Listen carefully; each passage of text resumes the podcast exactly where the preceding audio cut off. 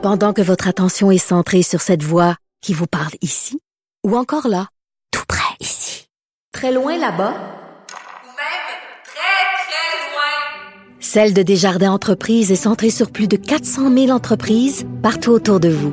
Depuis plus de 120 ans, nos équipes dédiées accompagnent les entrepreneurs d'ici à chaque étape pour qu'ils puissent rester centrés sur ce qui compte, la croissance de leur entreprise.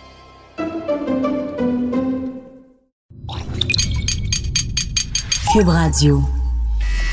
Attention, cette émission est laissée à la discrétion de l'auditeur. Les propos et les opinions tenues lors des deux prochaines heures peuvent choquer. Oreilles sensibles s'abstenir.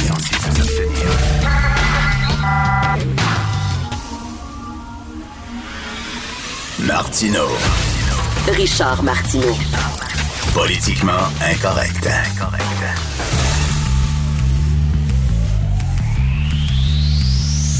Cube Radio.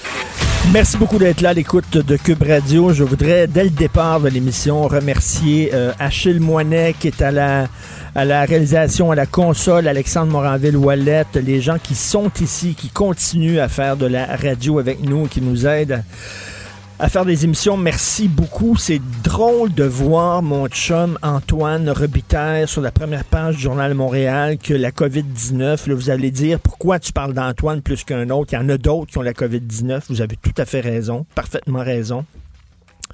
Vous avez peut-être même euh, euh, des proches qui sont malheureusement décédés de ça. Euh, et j'en suis profondément désolé. C'est rien que pour moi, c'est mon premier chum. Là, soudainement, ça devient vrai, là, ça devient concret. C'est une affaire qui était totalement abstraite jusqu'à maintenant. Et je fais partie des gens maintenant qui connaissent. C'est un ami, Antoine, et qu'il y a la COVID-19. Et, euh, et ben, bien sûr, on est, on est inquiet pour lui. J'imagine que c'est de plus en plus le cas de plusieurs Québécois. Il y a des gens qui euh, m'écoutent qui sont euh, extrêmement inquiets aussi pour des proches qui l'ont. Euh, donc, on se, on se croise les doigts. J'aimerais vous dire des bonnes nouvelles, mais les inondations s'en viennent. Les inondations en période de confinement. Ça va-tu être le Christi de bordel? Rappelez-vous le bordel que c'était l'année passée alors qu'il n'y avait pas la crise euh, du COVID-19. Imaginez aujourd'hui, puis il y a des gens, je pense, qui n'ont même pas encore été payés pour euh, les dégâts qu'ils ont euh, subis à cause des inondations. Et là, on s'apprête à avoir d'autres inondations en période de confinement avec les policiers qui sont déjà débordés. Ça va être quelque chose. Autre digue qui est en train de craquer, et ça, ça m'inquiète particulièrement, c'est les gens qui travaillent dans le système de santé. Je lis un peu partout dans les journaux européens, des journaux canadiens, des journaux québécois, les travailleurs et les travailleuses de la santé qui commencent à craquer. Et je lisais euh, le témoignage d'une infirmière en France euh, qui a dit euh, je prends mon petit déjeuner, je pleure. Je prends mon déjeuner, je pleure. Euh, elle prend son dîner le soir, euh, l'équivalent de notre souper, elle pleure. Elle est tout le temps en train de pleurer. Elle est épuisée. Elle est en train de craquer. Euh, les travailleurs de la santé sont inquiets pour leurs enfants, ont peur de ramener le virus chez eux quand ils reviennent à la maison puis voient leurs enfants. C'est certains sont inquiets pour leurs conjoints, leurs conjointes. Euh, je lisais dans le National Post euh, un texte très intéressant justement sur des jeunes médecins qui ont 30 ans, qui viennent de sortir de l'université et qui affrontent une crise unique une crise unique et qui n'ont pas été préparés pour ça du tout. Et euh, il y a une jeune médecin qui dit, écoutez, là, je, vois des, il y a deux, personnes que j'ai vues cet après-midi qui me semblaient correctes. Et là, au moment où je vous parle, quelques heures plus tard dans la soirée, ils sont aux soins intensifs, ils se battent pour, euh, leur vie. Euh, ça tombe comme des mouches. On n'est pas, on n'est pas préparé psychologiquement pour ça. Alors moi, c'est un truc qui me fait peur. C'est on a besoin de, les anges gardiens que, comme euh, François Legault les appelle, mais ces anges gardiens-là commencent à être débordés, commencent à être crevés. Ils font des, euh, heures de fou. Euh, il faudrait pas qu'eux autres commencent, euh, commencent à craquer parce que là, on va être, je m'excuse, dans la chenoute. Je vous conseille de lire dans le Devoir un texte très touchant de Stéphane Baillargeon sur les aînés, les personnes âgées euh, à l'époque du confinement. L'enfer, c'est l'absence des autres. C'est très beau, un beau clin d'œil à l'enfer, c'est les autres, bien sûr, de Huit clos de Jean-Paul Sartre. L'enfer, c'est l'absence des autres, solitude, angoisse, ennui et âgisme. La vie des aînés en cette période de trouble, j'en parlais hier. Ma mère qui m'a appelé, elle dit qu'elle avait pleuré. Ma mère qui a un super bon moral et tout ça m'a dit, écoute, euh, elle, avait, dans une résidence pour personnes âgées, puis il y avait une, une salle commune où euh, tous les soirs, elle allait faire son bingo, elle allait jouer aux cartes, voyait des gens, jaser, etc. Là, ils peuvent pas, plus de salle commune, confinés, pas le droit de sortir. Euh, donc, elle est chez elle. évidemment, pas, pas d'Internet, pas d'ordinateur, pas comme plusieurs personnes de son âge. Donc, pas capable de skyper et, de voir euh, de voir ses petits enfants, de voir ses enfants, de voir ses amis. Euh, elle trouve ça long en maudit, c'est pas évident. Et j'ai cette euh, phrase-là de Paul Brunet. Vous connaissez Paul Brunet qui s'occupe des malades, qui est le porte-parole des malades, le Conseil québécois, je, crois, des, malades. Et Paul Brunet disait, quand, on avait, quand on avait justement interdit les visites dans les résidences de personnes âgées, il avait comme souri de façon ironique, un peu triste, en disant de toute façon, il y a très peu de gens. Il y a très peu de gens. Conseil de la protection des malades. Merci beaucoup, Alexandre. Merci. Alors, il dit de toute façon, euh, il n'y avait pas besoin de cette loi-là. Il y a très peu de personnes âgées qui reçoivent des visites. Il dit peut-être une sur quatre qui reçoit des visites dans les résidences. Sinon, euh, ces gens-là sont confinés, sont seuls. Et là, ben, ils sont inquiets parce que les, les premières personnes à risque on le sait, c'est les personnes âgées. Euh, donc, c'est pas évident pour elles. We are in deep shit. Hein? Vraiment, là, c'est vraiment pas évident euh, ce qu'on vit. Il faut, euh, il faut être fait fort. il y a des gens qui disent cette crise-là va nous changer totalement. Dans, dans, les périodes optimistes, je dis oui, c'est vrai, effectivement. On revient aux vraies affaires on joue avec les enfants à des jeux de société, on essaie de s'occuper, on dépense moins, on revient là centré sur les, les vraies valeurs, etc. En même temps, je me dis, l'homme étant ce qu'il est, l'homme étant ce qu'il est, on n'apprend pas. On n'apprend jamais. On apprend, là, ben, Souvenez-vous, après 9-11, on dit il va y avoir un avant puis un après, puis ça serait plus jamais pareil. Puis il y a eu un élan de solidarité à New York, il y a eu quelque chose où les gens se regardaient, ça a duré le temps que ça a duré.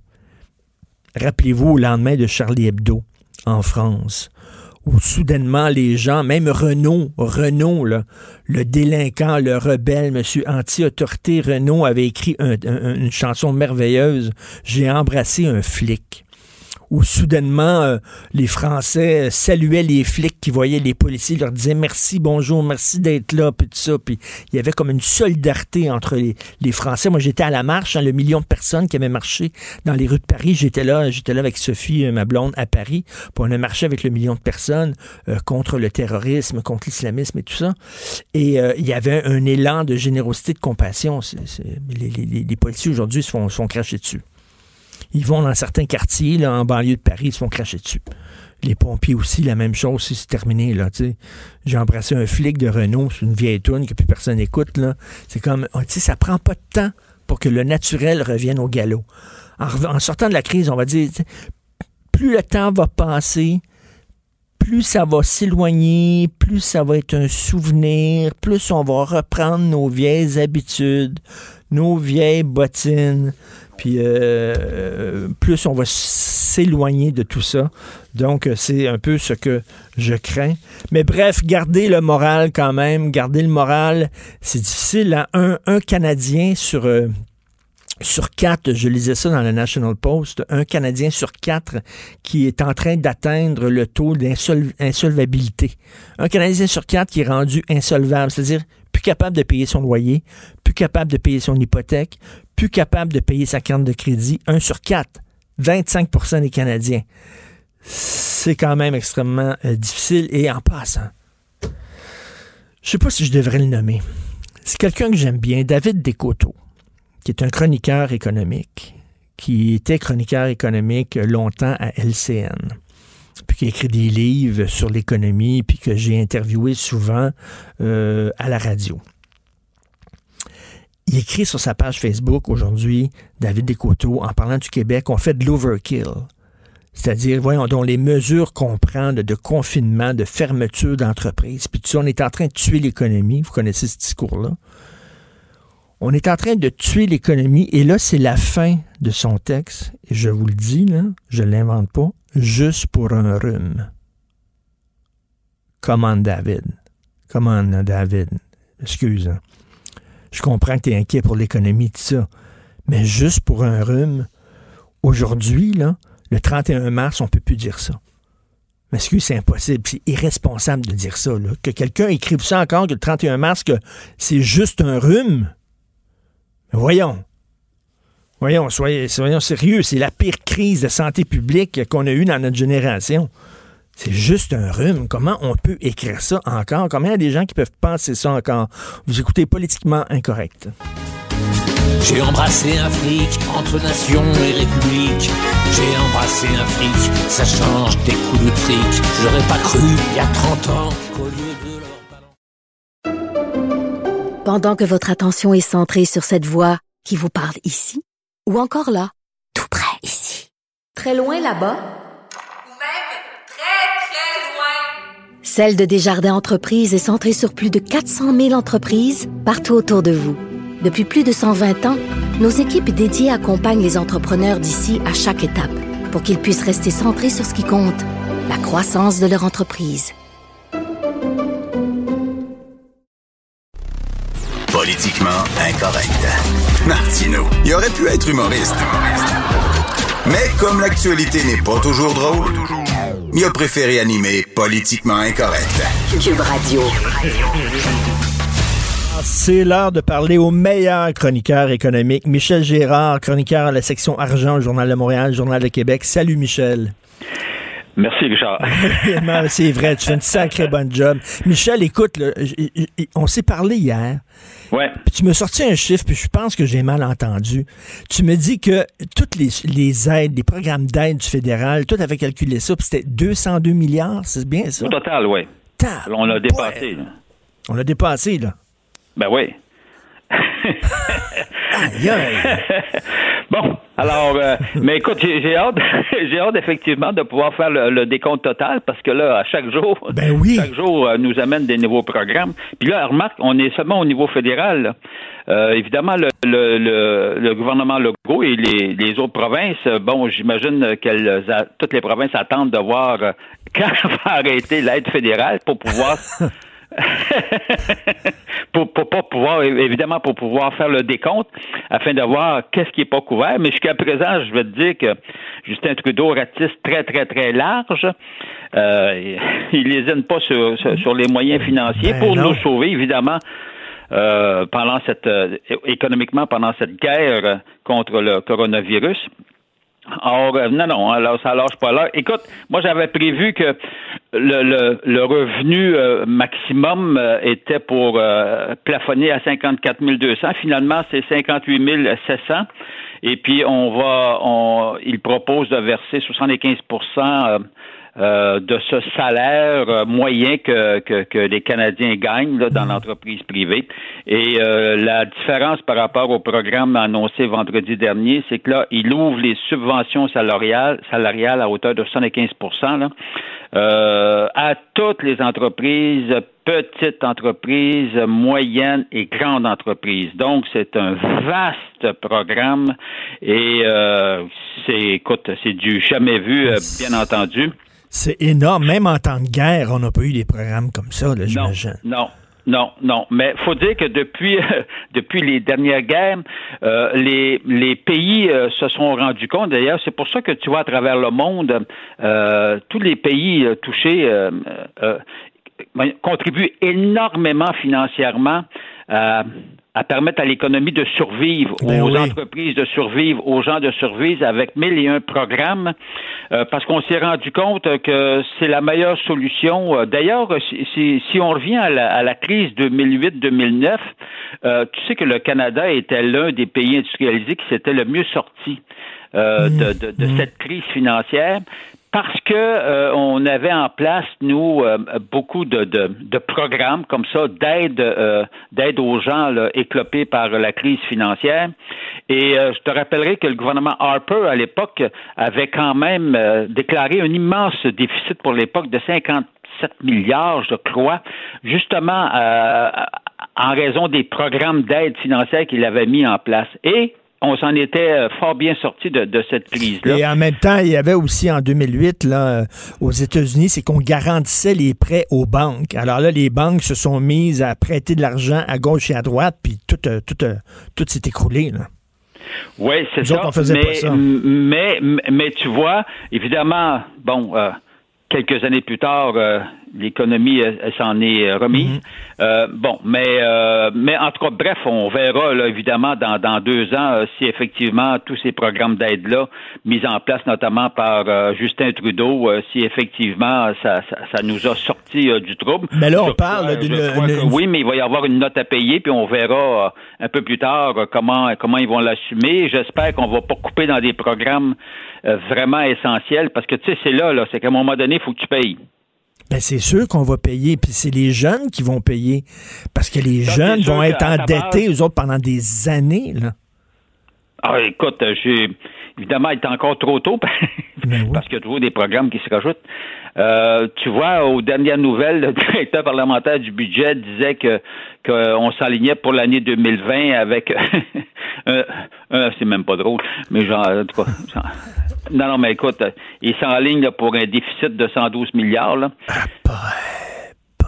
oui, c'est ça. Je te rappellerai que 112 milliards euh, en proportion, c'est parce que pendant ces quatre années, euh, ces quatre premières années, au pouvoir Justin Trudeau, il avait accumulé 75 milliards de déficit. Là, dans une seule année, on est rendu à 100. En période de croissance économique.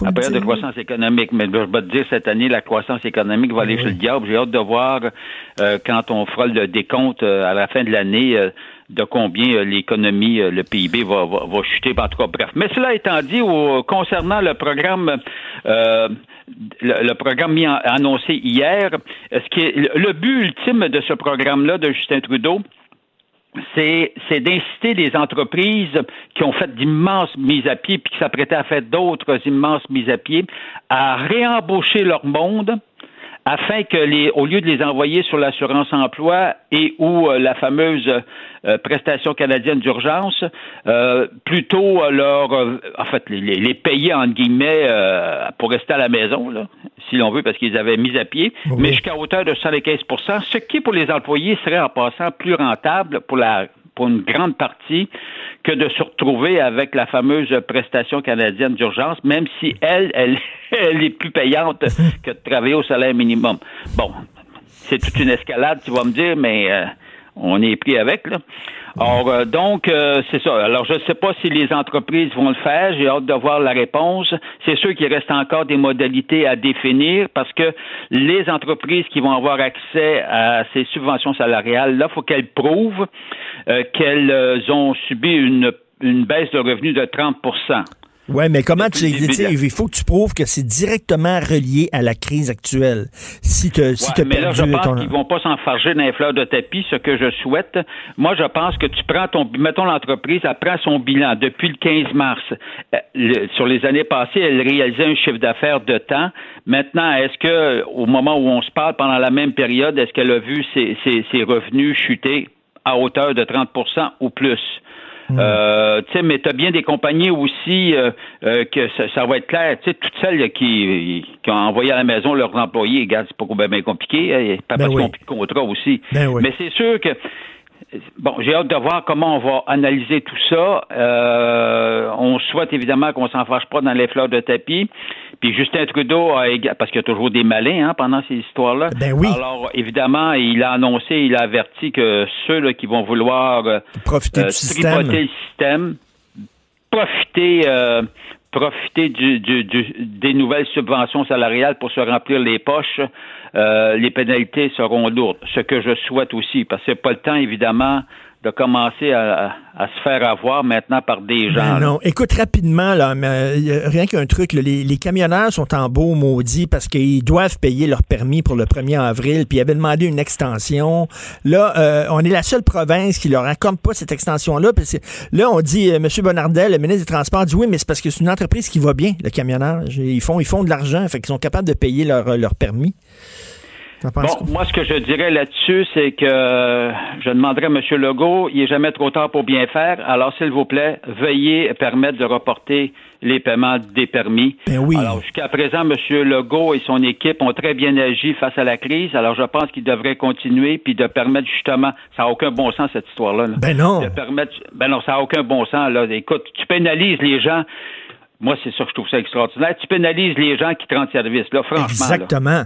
Mais il est pas trop tard pour bien faire et M. Trou et, François Legault devrait le faire ce matin et annoncer ça, qu'il y a un ah, report. Oui? Ça, c'est une gaffe. Oui, oui, c'est une gaffe, ça. On corrige. oui, oui, on corrige. C'est ça. Ils l'ont déjà fait en disant, ah, excusez-moi, on s'est trompé, puis euh, on revient. Ben, merci beaucoup. Michel, on continue à te lire dans la section argent. Tu fais un excellent travail au Journal de Montréal, Journal de Québec. Merci beaucoup. Au revoir. Alors, on peut comprendre les camionneurs qui sont en maudit en disant partout dans tout le pays, dans, toutes les provinces, on leur permet un, un rapport. Puis nous, autres, on est au front, on est là, on continue à travailler malgré la crise. On continue à rencontrer des gens, à vous livrer la bouffe dont vous avez besoin, livrer le matériel dont vous avez besoin. Puis là, vous nous donnez pas un break, vous ne permettez pas de respirer. Attends une minute, le wow, capitaine. Ça n'a pas de sens.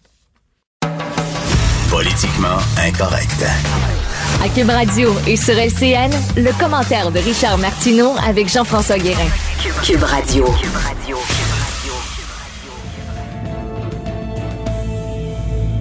Salut Richard. Salut Jean-François. Alors, on apprend ce matin, on s'en doutait, là, mais on est vraiment, euh, on va être sur les chapeaux de roue quand ça va repartir au bout de cette crise-là. Le gouvernement Legault est en train de planifier l'après-crise et la reprise économique. Et ça va être dur l'après-crise, hein, parce que là, le gouvernement Legault dit, écoutez, la, situation a énormément changé. sais, quand le gouvernement Legault s'est fait euh, élire, il y avait beaucoup de promesses. On va mettre de l'argent beaucoup en éducation, des nouvelles écoles, des, nouveaux, nouvelles maisons pour les aînés, puis en santé, puis etc. Là, il dit, attends une minute, c'est plus la même chose du tout. Là. Chaque dollar qu'on va s'apprêter à dépenser, on va se demander avant, est-ce que ça va rapporter de l'argent l'argent euh, mhm. au gouvernement et à la société québécoise. Donc, écoute, je parlais euh, tantôt à Michel Gérard, chroniqueur économique, et qui me disait, seulement au fédéral, les, différents programmes, c'est minimum 210 milliards de dollars qu'on est en train de donner. C'est beaucoup, c'est des gonzillards de dollars ah qu'on est en train ah d'insuffler dans l'économie pour repartir la machine. Ça, ça veut dire que après ça, la crise, là, veut dire, on pourrait plus avoir des programmes sociaux chromés mur à mur comme on avait.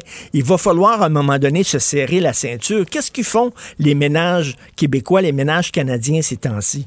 Ils disent, regarde, peut-être que la deuxième auto, on n'en a pas besoin. Peut-être que le voyage mm-hmm. dans le sud annuel, on n'en a pas besoin. Peut-être que les sorties au resto, on va couper ça. Ils coupent dans le gras. Ben, le gouvernement va devoir faire la même chose. Et ceux qui vont payer, Jean-François, c'est les jeunes.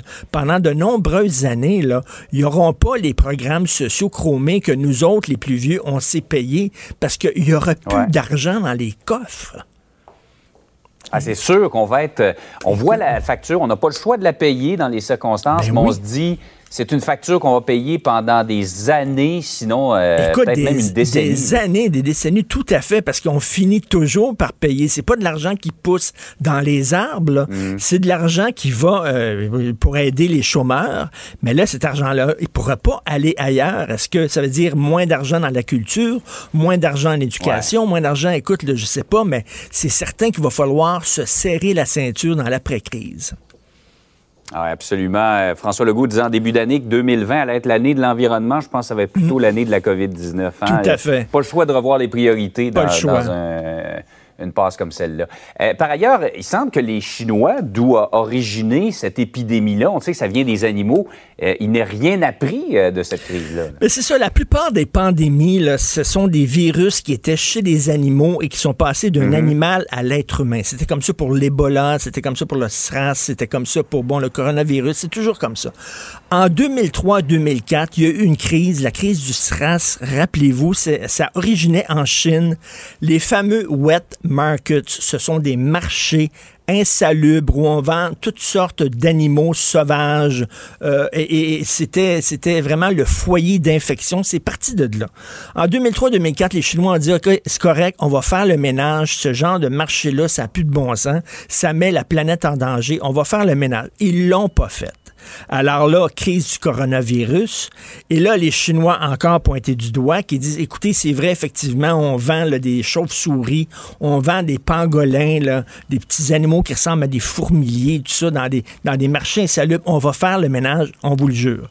On est en train de faire le ménage un texte du Daily Mail. Le Daily Mail, c'est un quotidien britannique extrêmement important. Les Chinois n'apprennent rien. Ils sont allés envoyer, envoyer des journalistes en Chine il y a encore des marchés où on vend dans des, dans des cages rouillées, OK?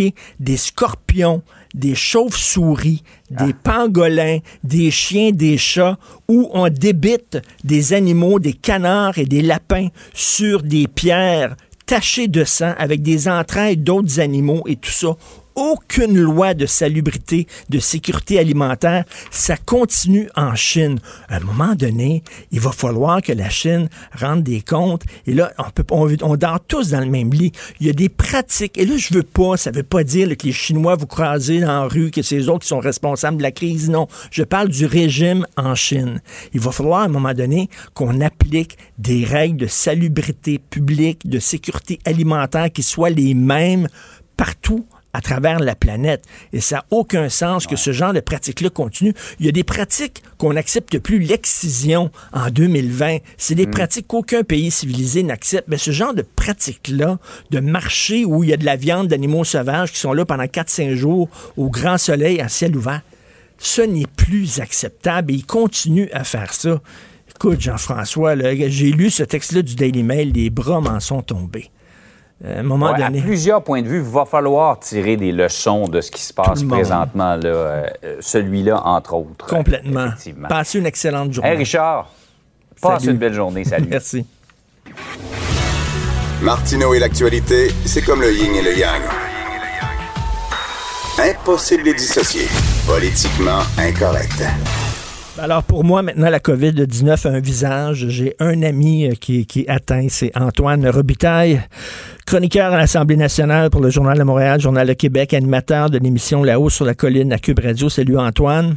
Allô, Richard. Comme euh, je disais, euh, je parle de toi parce que tu es le, premier ami. Soudainement, euh, sais, c'est plus abstrait, c'est concret, mais c'est certain qu'au Québec, il y a plusieurs gens qui nous écoutent puis qui ont des proches aussi qui sont atteints, peut-être même des proches.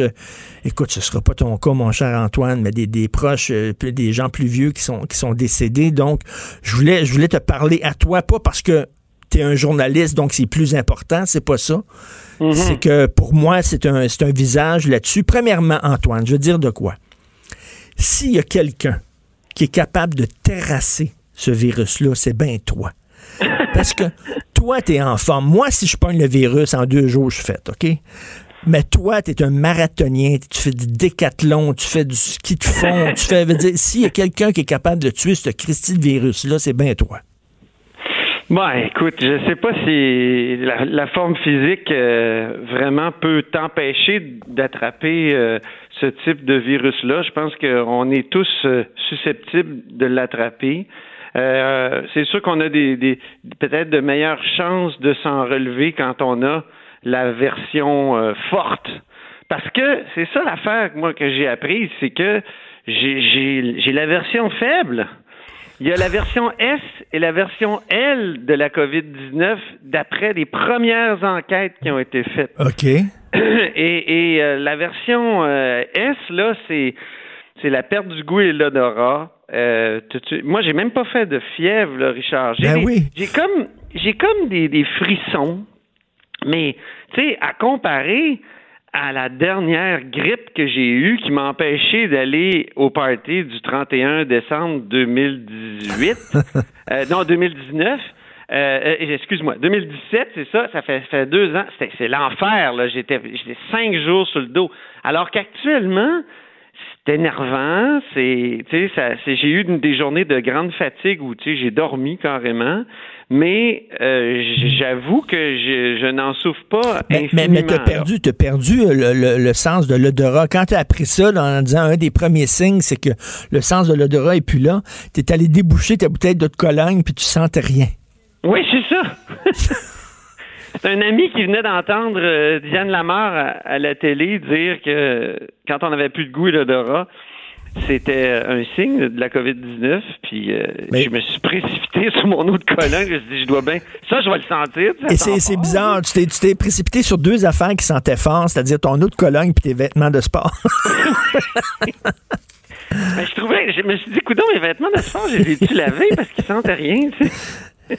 Et pourtant, euh, c'est ça, il était, euh, j'avais plus le- le- le- l'odorat. mais mais, mais en même dérangeant. temps, Je te dis, pendant plusieurs jours, j'ai, comme mangé, euh, j'ai comme mangé juste des textures.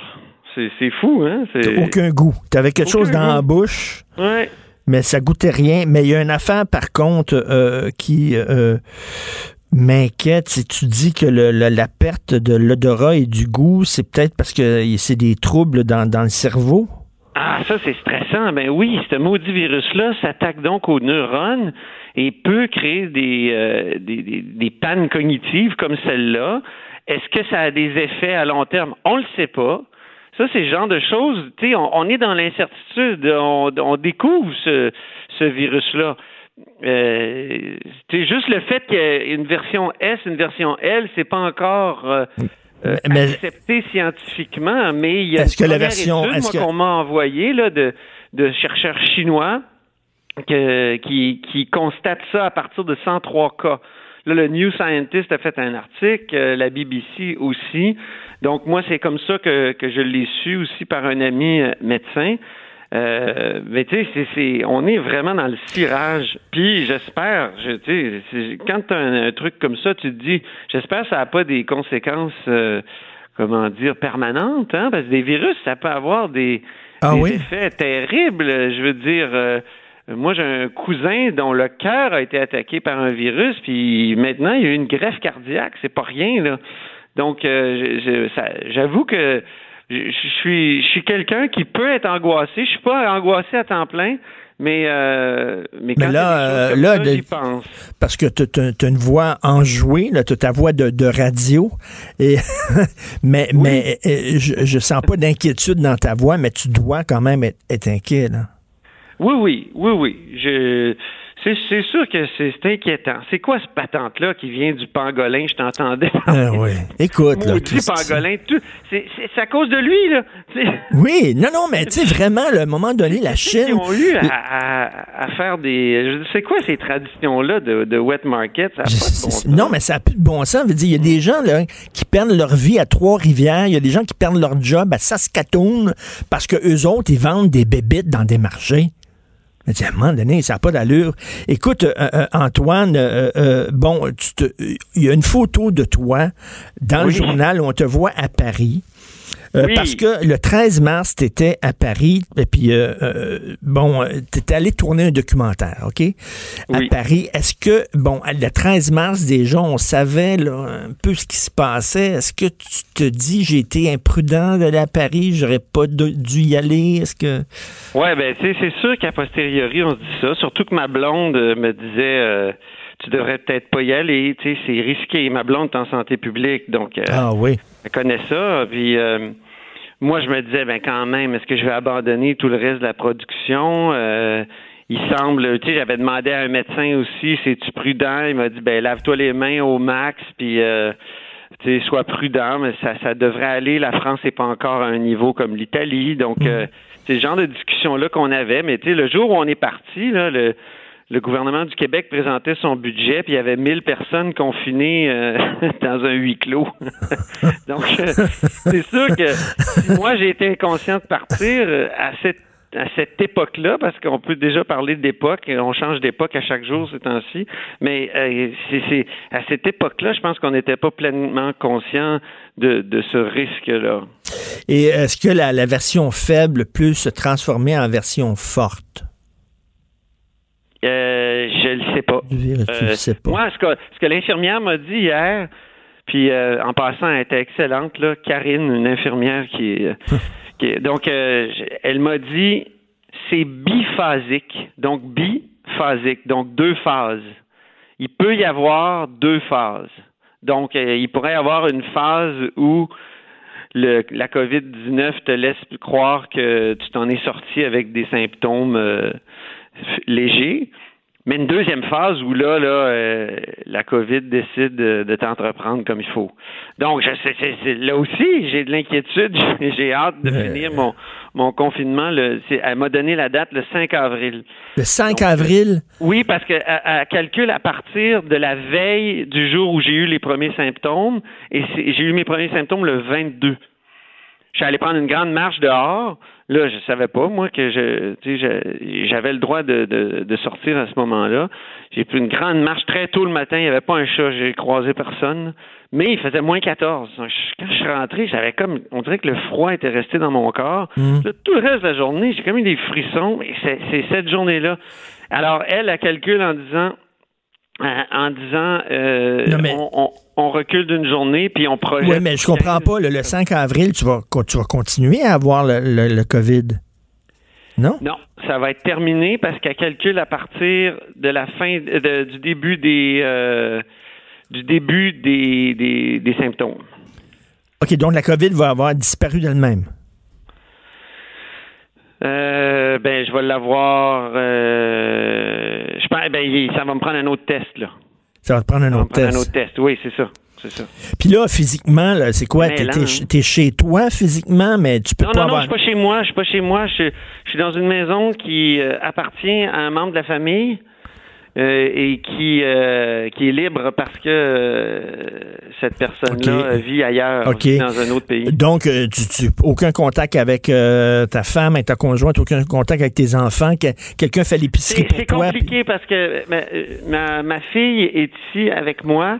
Ça, j'ai pas tout raconté ça parce que je, je n'aurais Oui. pas eu assez de 600 mots, mais ma fille est avec moi. Elle rentrait d'Argentine, elle. Alors, elle devait se confiner aussi. Puis, euh, son, euh, son, son amoureux est là avec, avec euh, moi aussi. Mais c'est une grande maison, donc on peut avoir chacun notre salle de bain. Puis, euh, on a bien fait attention. Il y a juste dans la cuisine où on s'est vu, mais elle aussi a été testée là, parce qu'elle a des petits symptômes. Alors, on verra.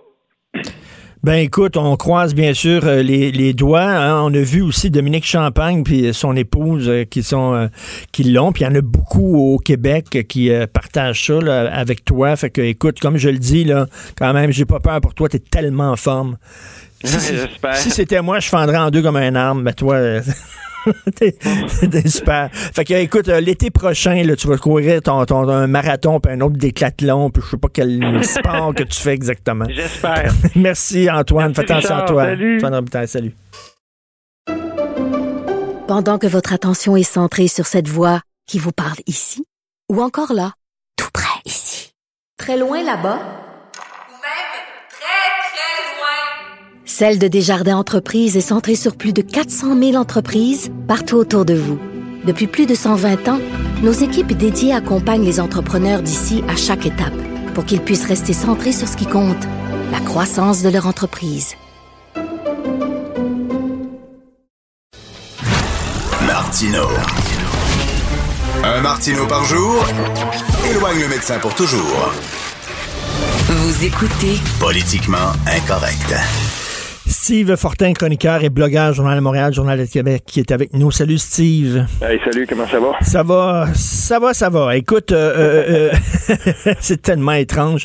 Je sais qu'il y a des sujets que tu veux aborder, mais juste avant, j'en parlais un peu plus tôt dans l'émission. Je lis là, des, des journaux, je lis des journaux en, en Europe, par exemple, où le- les, les- les travailleurs, les travailleuses de la santé commencent à craquer. Il y en a une, une infirmière, elle dit, je pleure tout le temps, je suis toujours en train de pleurer. chez moi, je suis, je suis à bout, je suis vraiment...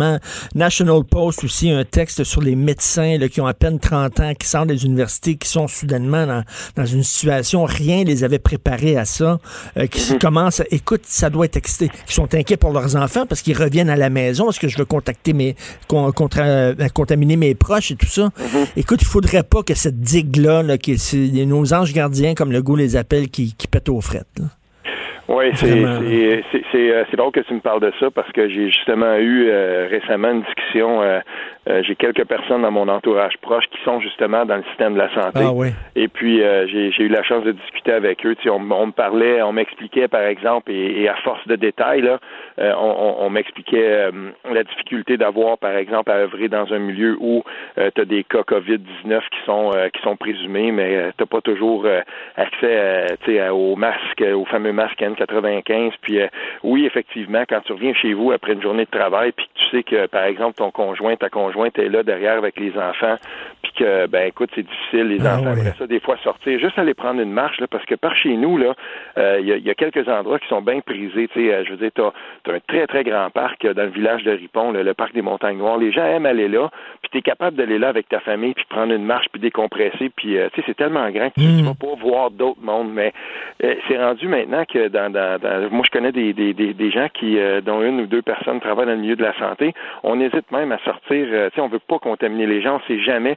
Puis moi j'ai une de mes amies infirmières qui me dit c'est pas la question de savoir si je vais je vais je vais contracter parce que dans les conditions dans lesquelles on travaille en ce moment, elle, je veux dire c'est un épée de c'est quand puis ça, c'est un stress euh, hallucinant quand tu arrives à la maison après ça, puis que tu Mais, hein. as un conjoint. tu sais, euh, puis je veux, je veux aussi dire un mot euh, à, à d'autres personnes auxquelles on pense moins. Mais dans, dans, dans une région comme la nôtre, il y, a des, il y a des gens de première ligne, il y a des intervenants, par exemple, les pompiers qui sont des pompiers à temps partiel. Ces gens-là peuvent être appelés n'importe quand quand Ben il y a ouais. quelque chose qui arrive. Puis, euh, tu sais, je veux dire, t'a- t'arrives, moi j'ai entendu parler d'un cas où euh, t'as, t'as pas un pompier ambulancier qui arrive sur, euh, sur une scène où il y a eu un accident d'auto, puis euh, les personnes qui sont qui sont dans l'auto, ben, je veux dire, les, les- ils, ont, ils ont tous les symptômes. Là, tu sais, ces gens-là se Ah, à l'hôpital, c'est, c'est catastrophique. Là, t'arrives là, puis euh, t'es, tu je veux dire, toi, t'es un citoyen, t'es là, tu fais ta job, t'arrives, puis euh, oui, c'est un stress, c'est un stress, c'est sûr. Écoute, parce que la vie continue avec son lot de tragédies, ces accidents automobiles, des incendies, je veux dire, des gens qui ont le cancer et tout ça, là. Ça Oui, continue, oui. là. Ah, ça, ça continue. Puis euh, euh, oui, là, les gens sont, sont conscients de ça. Puis euh, ça, ça traverse l'esprit d'à peu près tout le monde, euh, que ce soit quand tu euh, quand tu te quand tu te rends par exemple à l'épicerie, parce qu'il faut bien faut bien quand même y aller une fois de temps en temps. Ben euh, tu sais c'est ça. Tu te dis. Est-ce que c'est vraiment tout le monde là qui, qui prennent leur euh, qui prennent leur responsabilité? Puis euh, tu sais Ben euh, c'est ça faut, Et- faut continuer à écouter il faut continuer à se laver les mains puis à garder les distances il n'y a pas d'autre euh, pas d'autre alternative là. Steve, à peu près à cette euh, époque-là, l'année passée, tu nous parlais des inondations, tu avais deux pieds dans l'eau. Oui. Est-ce que les gens craignent ça là, actuellement? Parce que je viens de voir là, sur LCN, il y avait un bandeau, les risques d'inondation faibles. Oui, euh, ben oui, en effet, c'est le cas, mais j'ai pris le, le- parce que là j'ai un peu de temps. Euh, une fois de temps en temps, là, honte à moi, mais je veux dire à 40 ou jusqu'à 70 cents le, le- le litre d'essence, il m'arrive des fois d'aller faire une, une petite promenade en auto, puis il y a quelqu'un qui m'avait dit, écoute, euh, dans, dans, dans, dans mon coin là, sur le, le- un tel rang, ben la, la rivière, c'est- fou.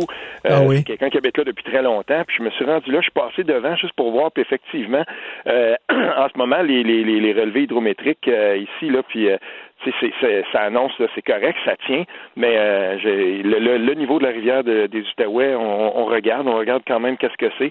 C'est sûr et certain que dans, dans tout ça, ben euh, il y, a, y a- y a des gens aussi en même temps qui se disent, faut juste pas que ce soit comme l'année passée, pas, pas cette année. Oh non, Mais, oh euh, non. ça nous place, ça nous place devant une, une réalité, une nouvelle réalité, celle que euh, à chaque année maintenant, tu sais, je veux dire, oui, il pourrait y avoir des inondations, mais en temps de pandémie et tout ça, tu sais, les, les, les gens sont de plus en plus craintifs. Mais, Eh, mais, au moins, la, la sécurité publique en Outaouais, en tout cas, euh, se, se prépare et a déjà lancé des appels euh, aux, aux populations riveraines pour leur dire, ben, ne- ou- oubliez pas là, puis préparez-vous d'avance, puis on le sait, fait que soyez préparés, tout ça, fait qu'on commence très très tôt dans la saison pour dire aux gens, ben, n'oubliez pas de vous préparer, puis soyez prêts. Puis, euh, tu sais, c'est fait que ça au moins, euh, on, sait maintenant. Puis, euh, il y a déjà des, il y a y déjà des trucs mis en place pour que les gens se préparent tôt. Écoute, on est tous dans le même bateau. On est tous dans le même bateau. C'est pas le temps de reprendre les vieilles chicanes qu'on avait avant la crise, là. La gauche, la droite, puis euh, tu sais, ces- ces niaiseries-là, là, tu sais. Hier, écoute, hier, j'écris sur ma page Facebook. OK, euh, Steve, j'écris euh, Dominique Champagne. On a appris qu'il y a le COVID avec sa femme. Je dis, écoute, Dominique, euh, c'est quelqu'un que je connais puis que j'apprécie. Pas toujours d'accord, mais je l'aime beaucoup puis tout ça. Je dis, écoute, Dominique, tu vas passer à travers puis tout ça. Puis là, il y a des commentaires de Bozo, là. Euh, il l'aurait, mé- il l'a mérité, puis j'espère que, tu sais, quasiment, les- gens souhaitaient quasiment qu'ils crèvent. Puis là, je, je les ai tous enlevés, je les ai tous barrés, ces gens-là. Puis je disais, vous êtes bien niaiseux, calvaire, tu sais. Ben, écoute, euh, regarde, je vais, je vais entrer directement dans le vif du sujet parce qu'il faut, il faut bien le faire. Euh, on, on le- on le voit là. De, dans, dans tout, euh, sur tout l'axe idéologique, là, que, que ce soit de, l'extrême gauche, de l'extrême droite ou peu importe, on se rend compte qu'en temps de pandémie, ben il y, a, il y a des gens qui prennent tout simplement pas de, de c'est pour, pour certains là, il y a, y aucune limite, puis euh, il y a, y a pas de pause. Ben oui. Euh, on y va là, on y va à la va comme je te pousse, puis euh, voilà, c'est le bon moment par exemple pour commencer à faire des, a- des, des attaques tout simplement mesquines. Puis euh, ce qui s'est passé là, parce que les gens vont là, je pense qu'on l'a vu là, ce qui s'est passé dans le cas par exemple des de, de, de publications comme celle de Marc-André C Oui. ou, euh, ou, euh, ou après ben Fred Dubé qui qui euh, tu sais l'humoriste qui tout à Oui, coup oui, dit, oui. ben moi je vais avoir ma, ma part du gâteau puis qui s'en va écrire ben j'espère que Richard Martineau attrape le, le- le coronavirus parce que littéralement c'est ça qu'il disait ben quoi? Moi j'en ai plein mon casque ce monde-là puis il faut il faut le dénoncer il faut le dire parce que ça sert absolument à rien Mais de l'autre côté aussi, hein, comme je disais, là, les gens là, qui disent, là, les gens plus à droite, puis qui disent, j'espère qu'il va l'avoir aussi, Dominique Champagne, puis qu'il va mourir, puis sa femme. Aussi niaiseux, des tapons, il y en a des deux bords. Hein. Ah oui, c'est, exactement la même chose. Puis c'est pour ça que je dis que quelque part là-dedans, entre les deux, il y a, il y l'écrasante majorité des Ben gens qui oui. ont rangé ça de côté puis qui ont dit, savez-vous quoi, il faut le faire pour le bon com- pour le bien commun. Puis c'est drôle parce qu'on parle de ça, mais pendant ce temps-là, euh, ça enlève du temps pour donner des tapes dans le dos à des parlementaires comme Gaétan Barrette, avec qui j'ai toujours été en désaccord à peu près sur tout, mais qui pendant la, la période de pandémie est un de ceux qui, tu sais, je veux dire, il est médecin, il est capable de vulgariser, puis il utilise ses, ses réseaux sociaux justement pour, euh, tu sais, le, le plus souvent dire, ben voilà, ça c'est une action du gouvernement, je salue ça, puis voici pourquoi c'est important, puis, tu sais, je veux dire, c'est- c'est le fun de voir ça, puis c'est ça qu'on veut voir. C'est ça qu'on veut voir. L'écrasante majorité des parlementaires, sinon tous, justement, euh, vo- voguent dans, ce, de- de- dans, dans le même sens, puis c'est ça qu'il faut saluer. Mais Steve, c'est un, tu sais, comme n'importe quelle crise, c'est un révélateur. C'est là que ça, ça- tu, tu révèles ta véritable personnalité. Et des gens qui profitent de cette crise-là pour euh, continuer encore la vieille guéguerre, droite-gauche, ces niaiseries-là, mais ça montre leur Oui. petitesse. Mais- Leur mais il y a quelque chose, il y a quelque chose qu'il faut dire là-dedans, par exemple, Richard, c'est que euh, il y, a des gens qui, pour qui euh, justement la, la, la pandémie puis la, vulnérabilité dans laquelle on se trouve, ça devient comme une espèce de de, de, de chance de laquelle ils aimeraient profiter. Puis Mm. s'il y a quelque chose là-dedans, moi que, que je remarque, c'est que euh, par exemple, à un moment donné, il y a, il y a beaucoup de gens là, puis tu sais des journalistes, autant les parlementaires, tu sais, les gens disaient ben il faut agir à la frontière, il faut absolument colmater ça, il faut il faut qu'il se passe quelque chose. Puis tout le monde disait à peu près là au Québec, euh, ben franchement, là, Justin Trudeau tarde trop puis tout ça. Mais c'est sûr et certain que face à ça, il y a des gens dont euh, le, le combat, il y a des il y a des gens de, de, de l'idéologie de, de- d'extrême gauche, le temps mondialiste, les gens qui sont contre les frontières, Singh, des gens là. là-dedans qui ont été courroucés par ce qui se passait. Ben oui. Puis c'est là qu'on a vu sortir, par exemple, les ja- les les les, les, les Jaggy Singh, puis Ben tout oui. ça, qu'eux autres. et là, c'est sûr qu'eux, ils allaient à, contre-courant, puis ils se disaient, ben non, mais on attaque leur idéologie profonde, on attaque leurs convictions profondes. Puis on, a vu que ces gens-là n'ont pas hésité à, à- à sauter dans, dans, dans, dans, dans la parade, puis dire, tu sais, ils ont fait fi de toute analyse circonstancielle. Je veux, je veux, je veux bien croire qu'il y a des gens qui se disent il ne faut absolument pas fermer les frontières, puis toute personne devrait être capable de, de, de, de déposer une demande euh, de statut de réfugié au Canada en tout temps. Mais attention, on n'est pas dans une circonstance normale. On Mais reprendra non. ça après. Fait que les gens qui signent ou les autres, les, les, les quelques hurluberlus qui disaient ben non, non, non, ils font de, de la fermeture du chemin Roxham un projet de société. Tous ces gens-là, en même temps, nuisent. Parce que c'est pas maintenant qu'on va régler ça. Il fallait voir au plus, au plus pressant, c'est-à-dire il fallait voir à ce qu'on stoppe l'épidémie puis qu'on stoppe les facteurs qui puissent euh, contribuer à, à l'aggraver. C'est tout. Mais après ça, Tout quand on sera au bord de ça, on verra à, que- à- à comment on va gérer la frontière. Mais c'était pas le temps, c'était pas le moment de lancer des, des, des stupidités comme certains de ces extrémistes-là ont lancé. Non, puis je comprends pas, je comprends pas ces gens-là qui, ne- ils sont incapables de vivre avec le, le- le fait qu'il y a des gens qui partagent pas leurs idées. Moi, j'aime ça, là, j'aime ça, moi, débattre, puis j'aime ça qu'il y a des gens qui ont d'autres idées que moi, puis je suis pas d'accord avec euh, Dominique Champagne, mais je veux pas qu'il meure, je veux pas éradiquer les gens qui ne pensent pas comme moi. Voyons donc, on vit dans une démocratie, c'est ça la beauté de la démocratie, c'est de, il y a des gens de droite, il y a des gens de gauche, puis c'est tu quoi, des fois la solution, des fois est, est à gauche, des fois est à droite, puis vous- je comprends pas ces gens-là. S'il y a quelque chose qui a été révélé depuis la dernière élection, c'est que tout à coup, la, la, les vertus de la démocratie euh, en ont pris tout un coup. Puis euh, c'est drôle parce que, euh, tu sais, justement, le, le, cette espèce de, de, de, de réseau social-là, Facebook, a la mauvaise, des fois, a, a la mauvaise habitude de nous rappeler les souvenirs d'il y a quelques années. Puis Oui. moi, ce matin, je me suis réveillé avec euh, des, des, des trucs que j'avais postés il y a un an. Puis il y a un an exactement, on était aussi dans la dans, le, dans les débats euh, dans les débats par rapport à la laïcité, mais on était en plein dedans.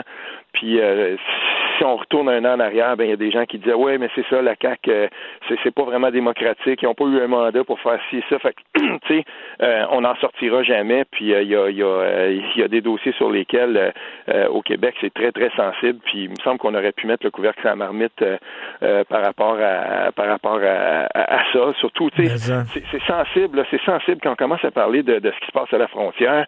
Il y a quelque chose là qui est très sensible. Mais en même temps aussi, euh, si on, on, on est capable de voir quelque chose là-dedans, c'est- probablement le retour de la vertu des souverainetés nationales, parce que le, le- le Québec aurait été pas mal mieux Mmh. servi s'il avait été capable de contrôler lui-même, euh, s'il avait eu les pleins leviers pour dire, ben voilà comment nous on aimerait que ça se passe Mmh. à la frontière tout en sachant, bien entendu, que euh, la personne qui est au sud, qu'on soit souverain, souverain ou pas, ça, ça n'a pas rapport, la personne qui est au sud, il fallait dealer avec lui.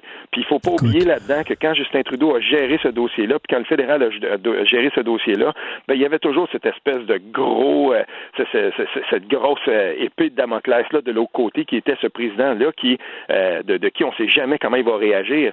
Ça, c'était dans l'équation, mais je veux dire, euh, être capable d'agir à la frontière le plus rapidement Ben possible. oui, mais quand, quand tu dis, quand tu parles du re- retour des souverainetés nationales, les Italiens, ils s'en remettent pas à l'Union européenne, ils s'en remettent à leur Non. parlement en Italie. Même chose avec les Français, les Espagnols, les Autrichiens.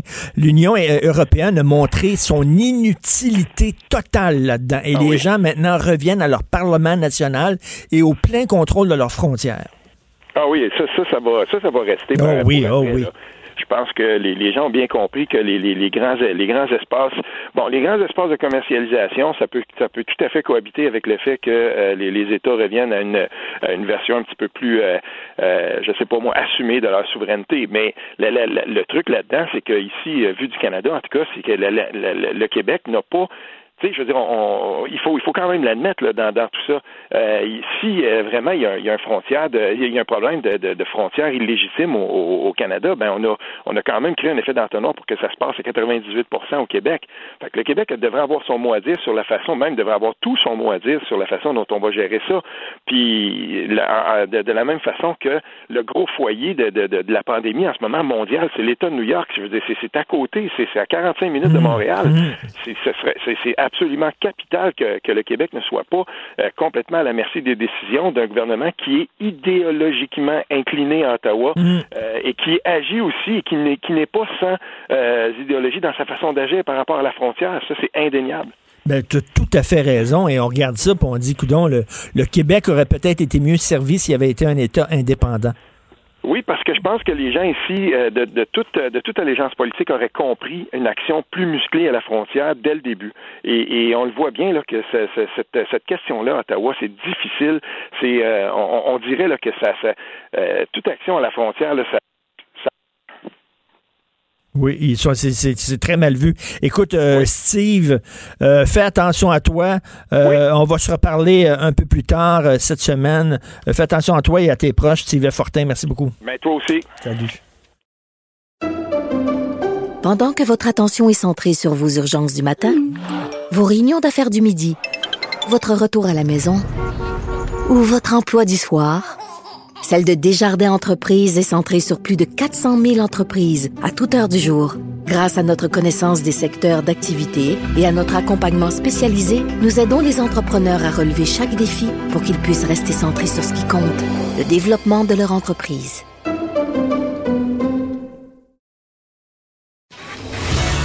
Martineau et l'actualité, c'est comme le yin et le yang.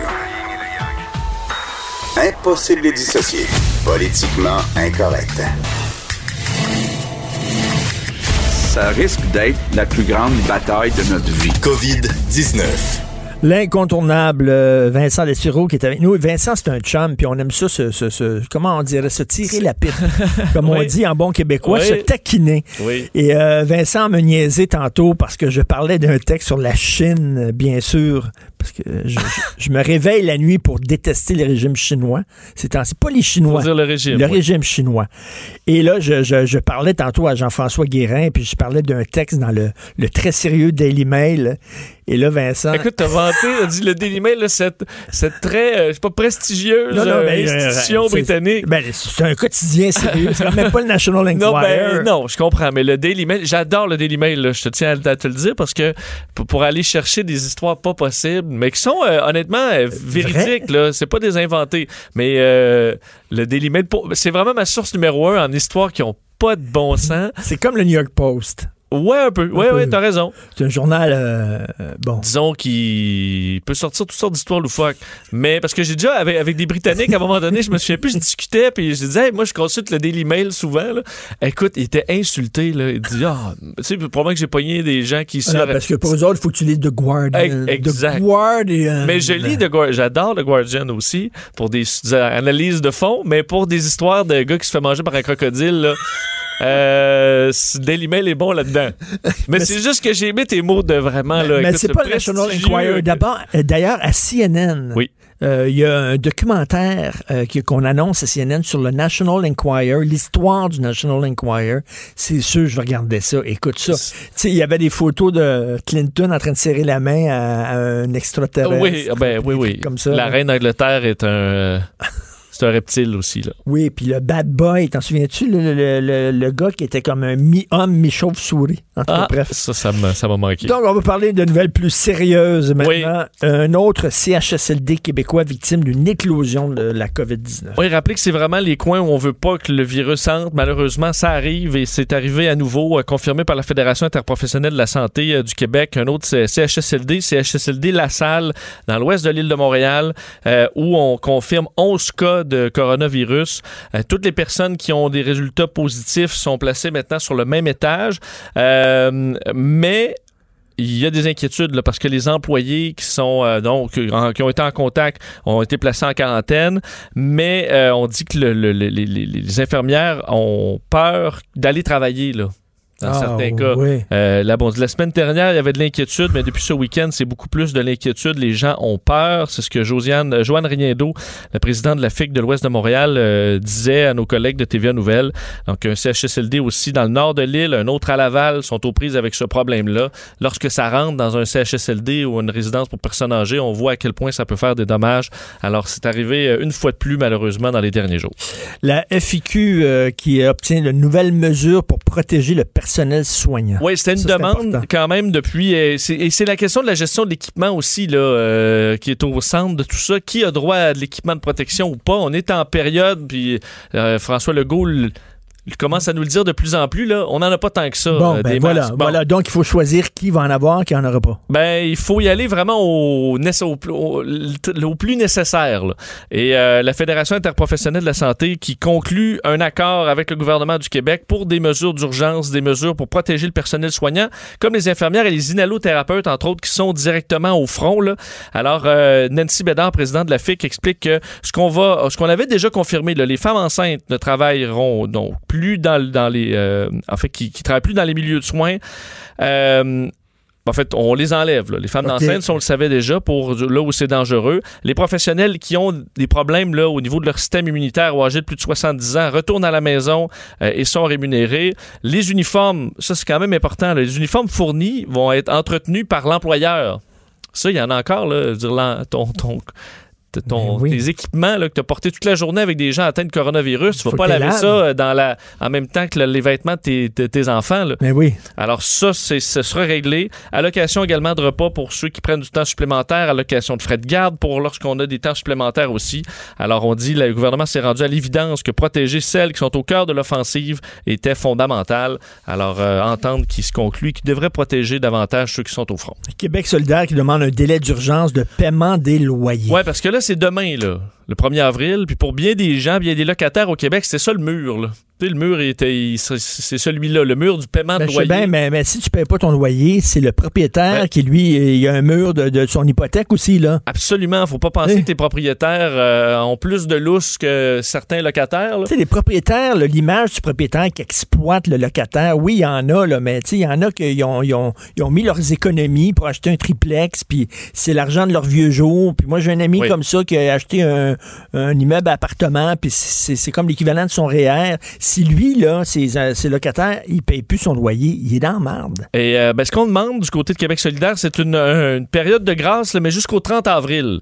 Alors, on demande, dans le fond, euh, d'extensionner le mois au complet, d'avoir le mois. Question qu'on puisse arriver à l'aide promis, promis donc par le gouvernement fédéral, euh, le 2000 Alors, au moins se rendre jusque-là pour avoir les chèques qui rentrent et payer son loyer. OK, On mais est-ce que les banques, est-ce que les banques vont pouvoir Ben, retarder le paiement des hypothèques? C'est ça autres? aussi, c'est que là, on se dit, là, les banques, là, les banques, Richard, ils font pas grand-chose. Non, À ils font rien. euh, ils ont des taux d'intérêt. Là, le taux, euh, les, les taux euh, par la Banque, Banque du Canada ont été abaissés à 0,25% Je sais pas si tu as vu ton taux sur ta carte de crédit, là, mais il n'a pas baissé. là. C'est très élevé. Les taux hypothécaires aussi.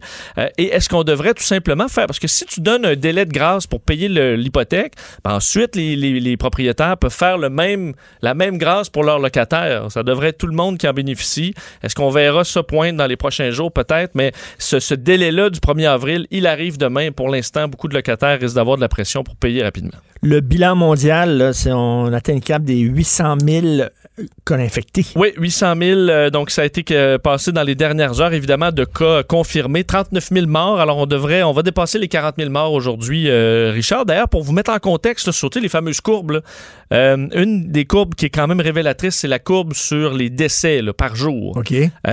Juste te montrer, pour montrer les- depuis trois semaines, le 7 mars, on avait 105 morts par jour. 105. Le 7 mars, ça, ça fait pas longtemps, c'est au début, on est encore dans le même mois. Le 17 mars, on était à 817 morts par jour. Hi! Le 27 mars, ça fait quelques jours, 3200 morts par jour. Et euh, aujourd'hui, on devrait atteindre les 4000 morts par jour. là. Donc, on est le 7 mars, on était à 105 Ok, morts. On est à grimpe, là. 4000 morts par jour. Euh, ça grimpe, mais ça grimpe à quoi? Une vitesse moins rapide? Non? Ben, le- dans les derniers jours, un peu moins rapide, en fait, en raison de- de- de- d'une stabilisation en Italie qui rassure un peu. Euh, par contre, l'Espagne, là, on s'attendait à ce, on s'attend à ce que ça ralentisse, mais l'Espagne, 849 morts hier, c'est un record encore. Donc, le pic, on l'a pas atteint. Le pic, ben, on le souhaite le voir, là, mais en même temps, des fois, tu vois juste un petit plateau puis ça repart. On souhaite pas ça, mais euh, on, on- je pense que beaucoup s'attendent à ce qu'il y ait un pic dans les pays les plus touchés d'Europe. On verra si ça se confirme. Euh, je te dire, sur l'international, les États-Unis ont passé le cap des 3000 morts également. Euh, eux ont ra- rajouté 20 000 cas euh, hier à leur bilan. Et euh, est-ce que... bon, il faudra attendre de ce côté-là avant un pic, ça c'est sûr.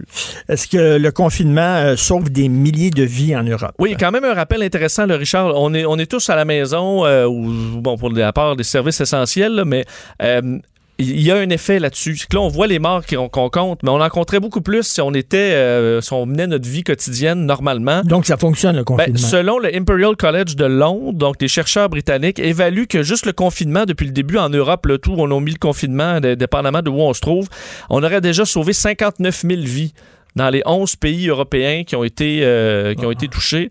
Euh, donc, c'est quand même... Et ce n'est que le début. là. Entre autres, l'Italie, on dit que sans, sans mesure de contrainte, on aurait euh, vu plus de 16 000 personnes mourir, de 38 000, excuse-moi, 38 000 décès de plus, et en Espagne, 16 000. Alors, il faut se rappeler que chaque jour où on est à la maison, tranquille, où on se lave les mains, puis on respecte les directives, on sauve du monde à la fin de l'histoire. Et la Maison, la Maison Blanche qui va dévoiler des modèles statistiques. Oui, à suivre aujourd'hui, parce que ce soir, Donald Trump a dit, euh, enfin hier, il a dit que ce soir, on allait dévoiler certains modèles. là. Tu sais qu'on a, on- il y a eu une discussion même. oui, ben, attends une minute. là. Il y a tout le temps, là, ils, ont, ils ont- ils ont des modèles comme dans les pires cas, Oui. puis des modèles dans les meilleurs des cas. Et c'est ceux-là qui vont montrer. Ben, ça dépend, on le sait Euh. pas. Parce qu'on explique qu'on utilise après une douzaine de modèles différents, là, du plus positif au plus négatif. Et on devrait en voir euh, aujourd'hui, puisqu'on peut quand même les sortir aussi pour faire peur au monde un peu si on veut qu'ils qui réagissent. Là.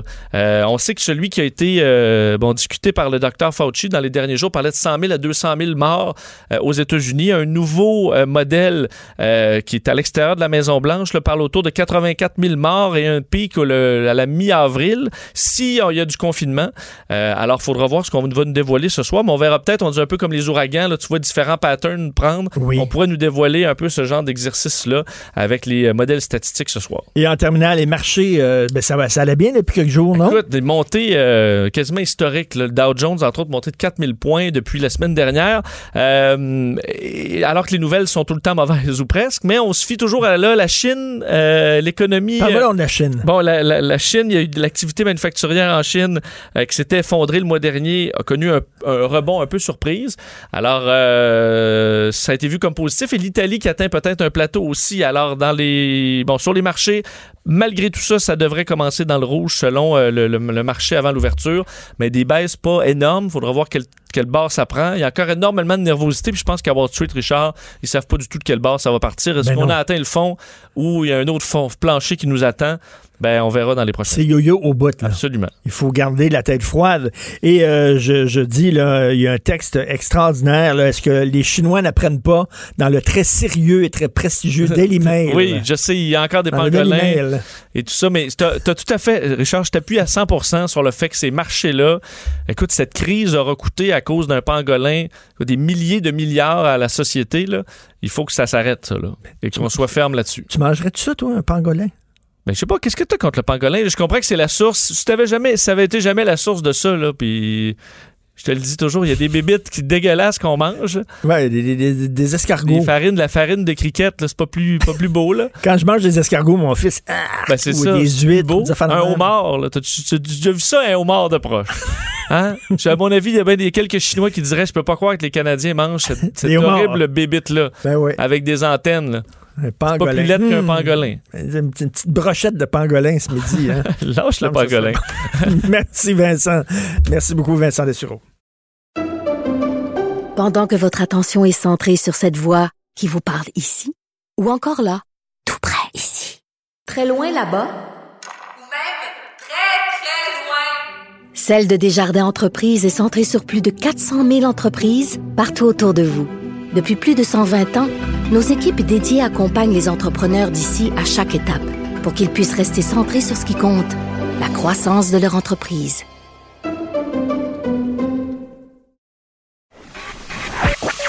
L'art est dans la manière. Non, c'est pas de la comédie. C'est politiquement incorrect avec Martineau. Alors, le journaliste Éric Thibault couvre les affaires policières et le crime organisé pour le Journal de Montréal, le Journal de Québec. Il vient de, de signer un texte qui me, fait, qui me fait sourire quand même. Les impacts de la COVID-19 sur le crime organisé. Éric est avec nous. Salut, Éric Thibault. Oui, bonjour Richard. Salut, parce que, écoute, le crime organisé est une industrie comme n'importe quelle autre industrie hein, qui génère des millions, sinon euh, planétairement des milliards de dollars par année. Donc, euh, comme n'importe quelle autre industrie, euh, ils, sont en train de, se- de, de, de, de revoir leurs affaires suite à la COVID-19. Ben oui, euh, la pandémie, ça, ça, ça- ça a des effets désastreux sur euh, l'économie légale, mais ça a aussi des impacts sur euh, le marché euh, criminel, les, les, les marchés euh, illicites comme le trafic de drogue, euh, qui est probablement, euh, en fait, c'est pas juste probablement, c'est sûrement le marché qui est le plus payant là, pour le crime organisé. Puis déjà, il y a des effets. Le prix de la, vous savez, la, il y a une quantité très importante euh, de, de stupéfiants qui entrent ici au Canada par voie terrestre des États-Unis, puisque Mhm. la frontière est maintenant fermée. Ben euh, là, les importateurs de drogue doivent trouver euh, d'autres façons euh, de, de, de- d'acheminer euh, les stupéfiants ici. Ça produit euh, une, une hausse du prix, donc euh, Parce qu'il y a le- moins, le- évidemment, le produit est plus rare, donc c'est certain qu'il se vend plus cher. Euh, En fait, en fait, il n'est pas, pas encore rare. Il n'y a pas de rareté encore. Ce, que, ce que nos sources policières nous disent sur le terrain, c'est qu'il n'y a pas encore de rareté, mais on on, on prend pas de chance en prévision d'une éventuelle rareté peut-être. Et le fait que c'est plus risqué d'importer la, la, la coke maintenant, euh, ben si c'est plus risqué, ben y a les le- ça coûte plus cher. Euh, Il y, a, y a- y a un effet sur le prix. Écoute, euh, quand même, il y, a des- effets sur les gens, sur la population. Tu, tu le sais que les bureaux de Cube Radio sont euh, juste à côté du parc Émilie Gamelin. Euh, tous les jours ici, on voit des gens en manque, qui sont en ou en surdose, qui capotent parce qu'ils ont besoin de leur shoot. Si ça coûte plus cher, il y a des toxicomanes qui sont vraiment addicts, qui vont trouver le temps dur en maudit parce qu'ils n'auront plus l'argent pour s'acheter leur drogue. Ben, euh, écoutez, c'est, certain là qu'il y a des effets là que- qui sont qui, qui- qu'on peut prévoir là comme comme ça. Euh, et puis euh, euh, là présentement, il y a même même pour euh, Joe Public là, qui, qui, qui achetait euh, sur le marché noir euh, son, sa marijuana, son cannabis, euh, là euh, c'est plus cher. euh, qu'est-ce qu'il va faire? Sais qu'il y a eu des baisses de prix, je pense, euh, à la SQDC. Euh, en tout cas, c'est- on est un peu dans l'inconnu. Hein, c'est, c'est dans, dans toutes les situations, on n'a jamais vu ça. Alors, il y a, il y, a, il y a des choses, euh, il y a des choses sur le marché qui sont euh, qu'on n'aurait jamais pensé présentement. Puis- Et quelque chose qui me fait rire dans ton texte, c'est les Hells qui pratiquent le télétravail. évidemment, c'est- l'image était, était facile à faire, mais c'est, un fait que euh, le, confinement, euh, je pense c'est c'est pour tout le monde. Puis euh, les moteurs, présentement, on, on les voit pas. Ils sont pas visibles euh, sur la rue. Euh, il y a plus de, de rassemblement. Euh, on se demande même si ils vont pas euh, passer outre à un de leurs règlements internationaux qui respectent à chaque année religieusement, c'est-à-dire leur première sortie officielle de l'année à moto. Ben Au. Québec, c'est, au Québec, c'est prévu pour le, c'était cédulé pour le 9 mai. Ah oui. Et puis là, on, on, on se, on- on se demande si, euh, si ça va se produire. Euh, les Hells, j'en, j'en ai pas parlé dans mon texte, mais il y a, ben en fait, je, je l'ai abordé, là, mais effleuré.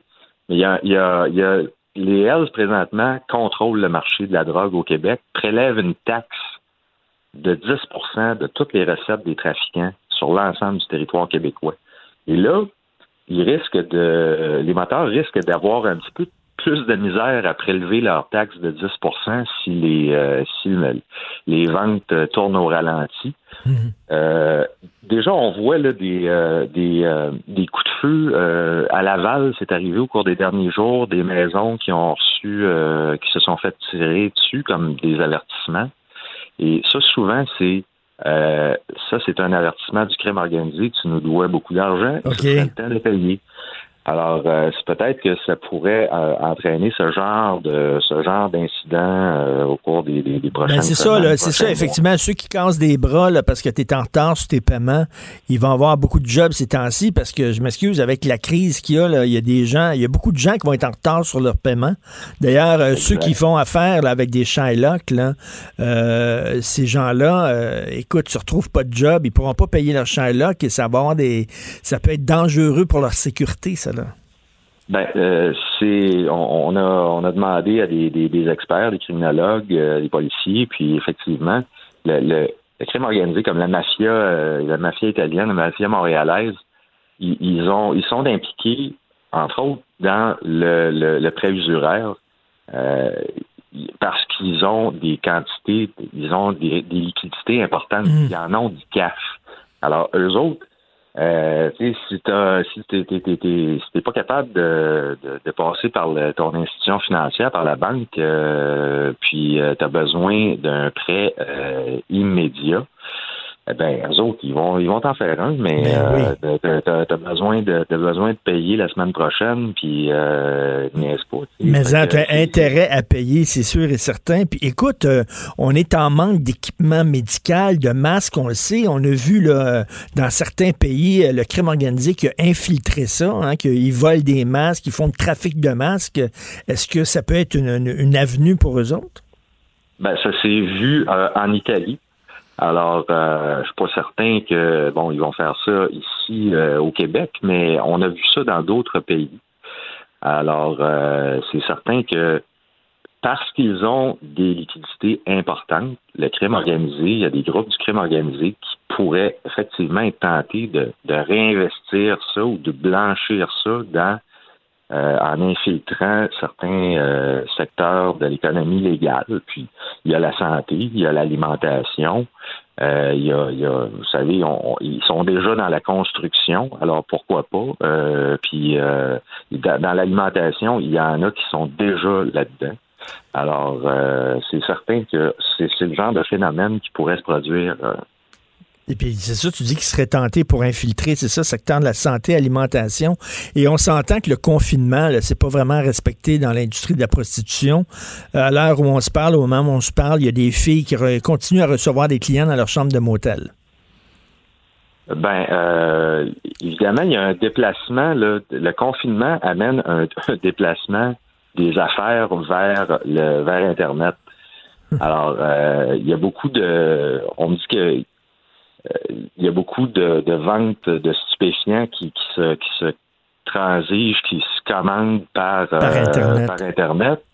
Et euh, c'est la même chose pour euh, dans l'industrie euh, du sexe. Euh, de toute manière, euh, je pense que les, on, on voit pas ça là, sur la rue là, maintenant. là. je pense que les, les, les, les groupes qui sont euh, qui trempent là-dedans, euh, ils ont leur propre euh, site là, qui sont Oui, leur propre déjà, réseau. déjà très bien développés. Alors, euh, ils vont continuer de, de, de miser là-dessus. là. En tout cas, ça me fait ça me fait sourire, c'est la first run dont tu parlais tantôt, la première sortie officielle à moto qui est due pour le 9 mai et qui est obligatoire en vertu des règlements internationaux des Hells Angels. Donc, si tu es un membre des Hells Angels, où que tu sois à travers la planète, tu es obligé par ton statut de participer à la first run.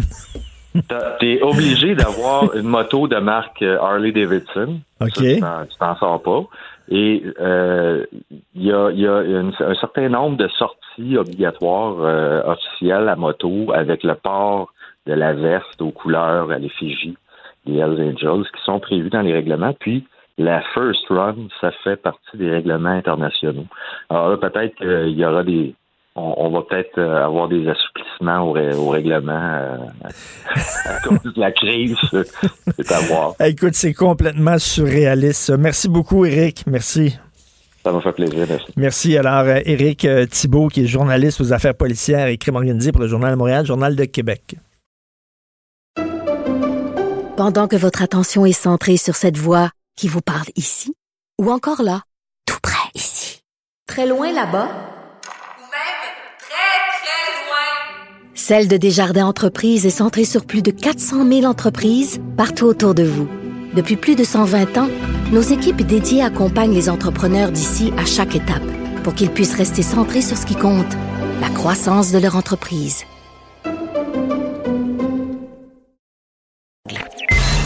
Martino, le seul qui peut tourner à droite sur la rouge à Montréal.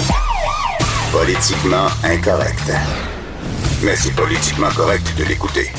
Alors, nous parlons avec euh, l'essayiste et journaliste Jérôme Blanchet-Gravel, qui est finalement revenu du Mexique euh, avec son épouse qui est à Québec. Salut, Jérôme.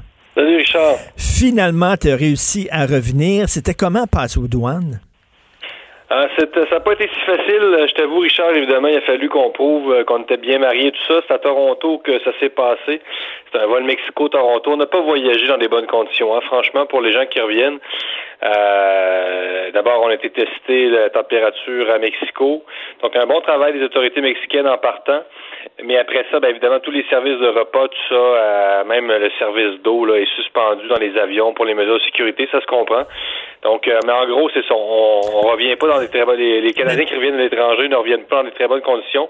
Mais ça s'est fait. Il a fallu qu'on explique ça tout ça en anglais, évidemment, à Toronto, là, notre, situation. Mon Mais, épouse mais- est mais- Jérôme, Jérôme, tu dis qu'ils ont pris ta température à l'aéroport de Mexico? Oui, tout à fait. Avant, avant, avant que les gens entrent. euh, Avec le genre de machine là, qui te mettent dans le front, là, c'est ça? Oui, je sais pas, écoute, à quel point c'est efficace, mais au moins, il y avait cette mesure-là. Non, mais veux-tu bien me dire franchement- comment ça se fait qu'on n'a pas ça ici dans nos aéroports à nous autres? Moi, j'ai rien vu de ça. Puis que, je veux dire, Ouais. m'excuse, mais on fait plus d'argent qu'au qu'au Mexique. ça, c'est peu, dire, ça, Richard. Euh, ben, c'est ce que j'allais te dire. Euh, c'est, un peu paradoxal parce que quand est arrivé au Canada, euh, on n'a pas été testé. Là. C'est clair que non. Donc, voyons les gens, donc. se- les gens répondent à, à des questions.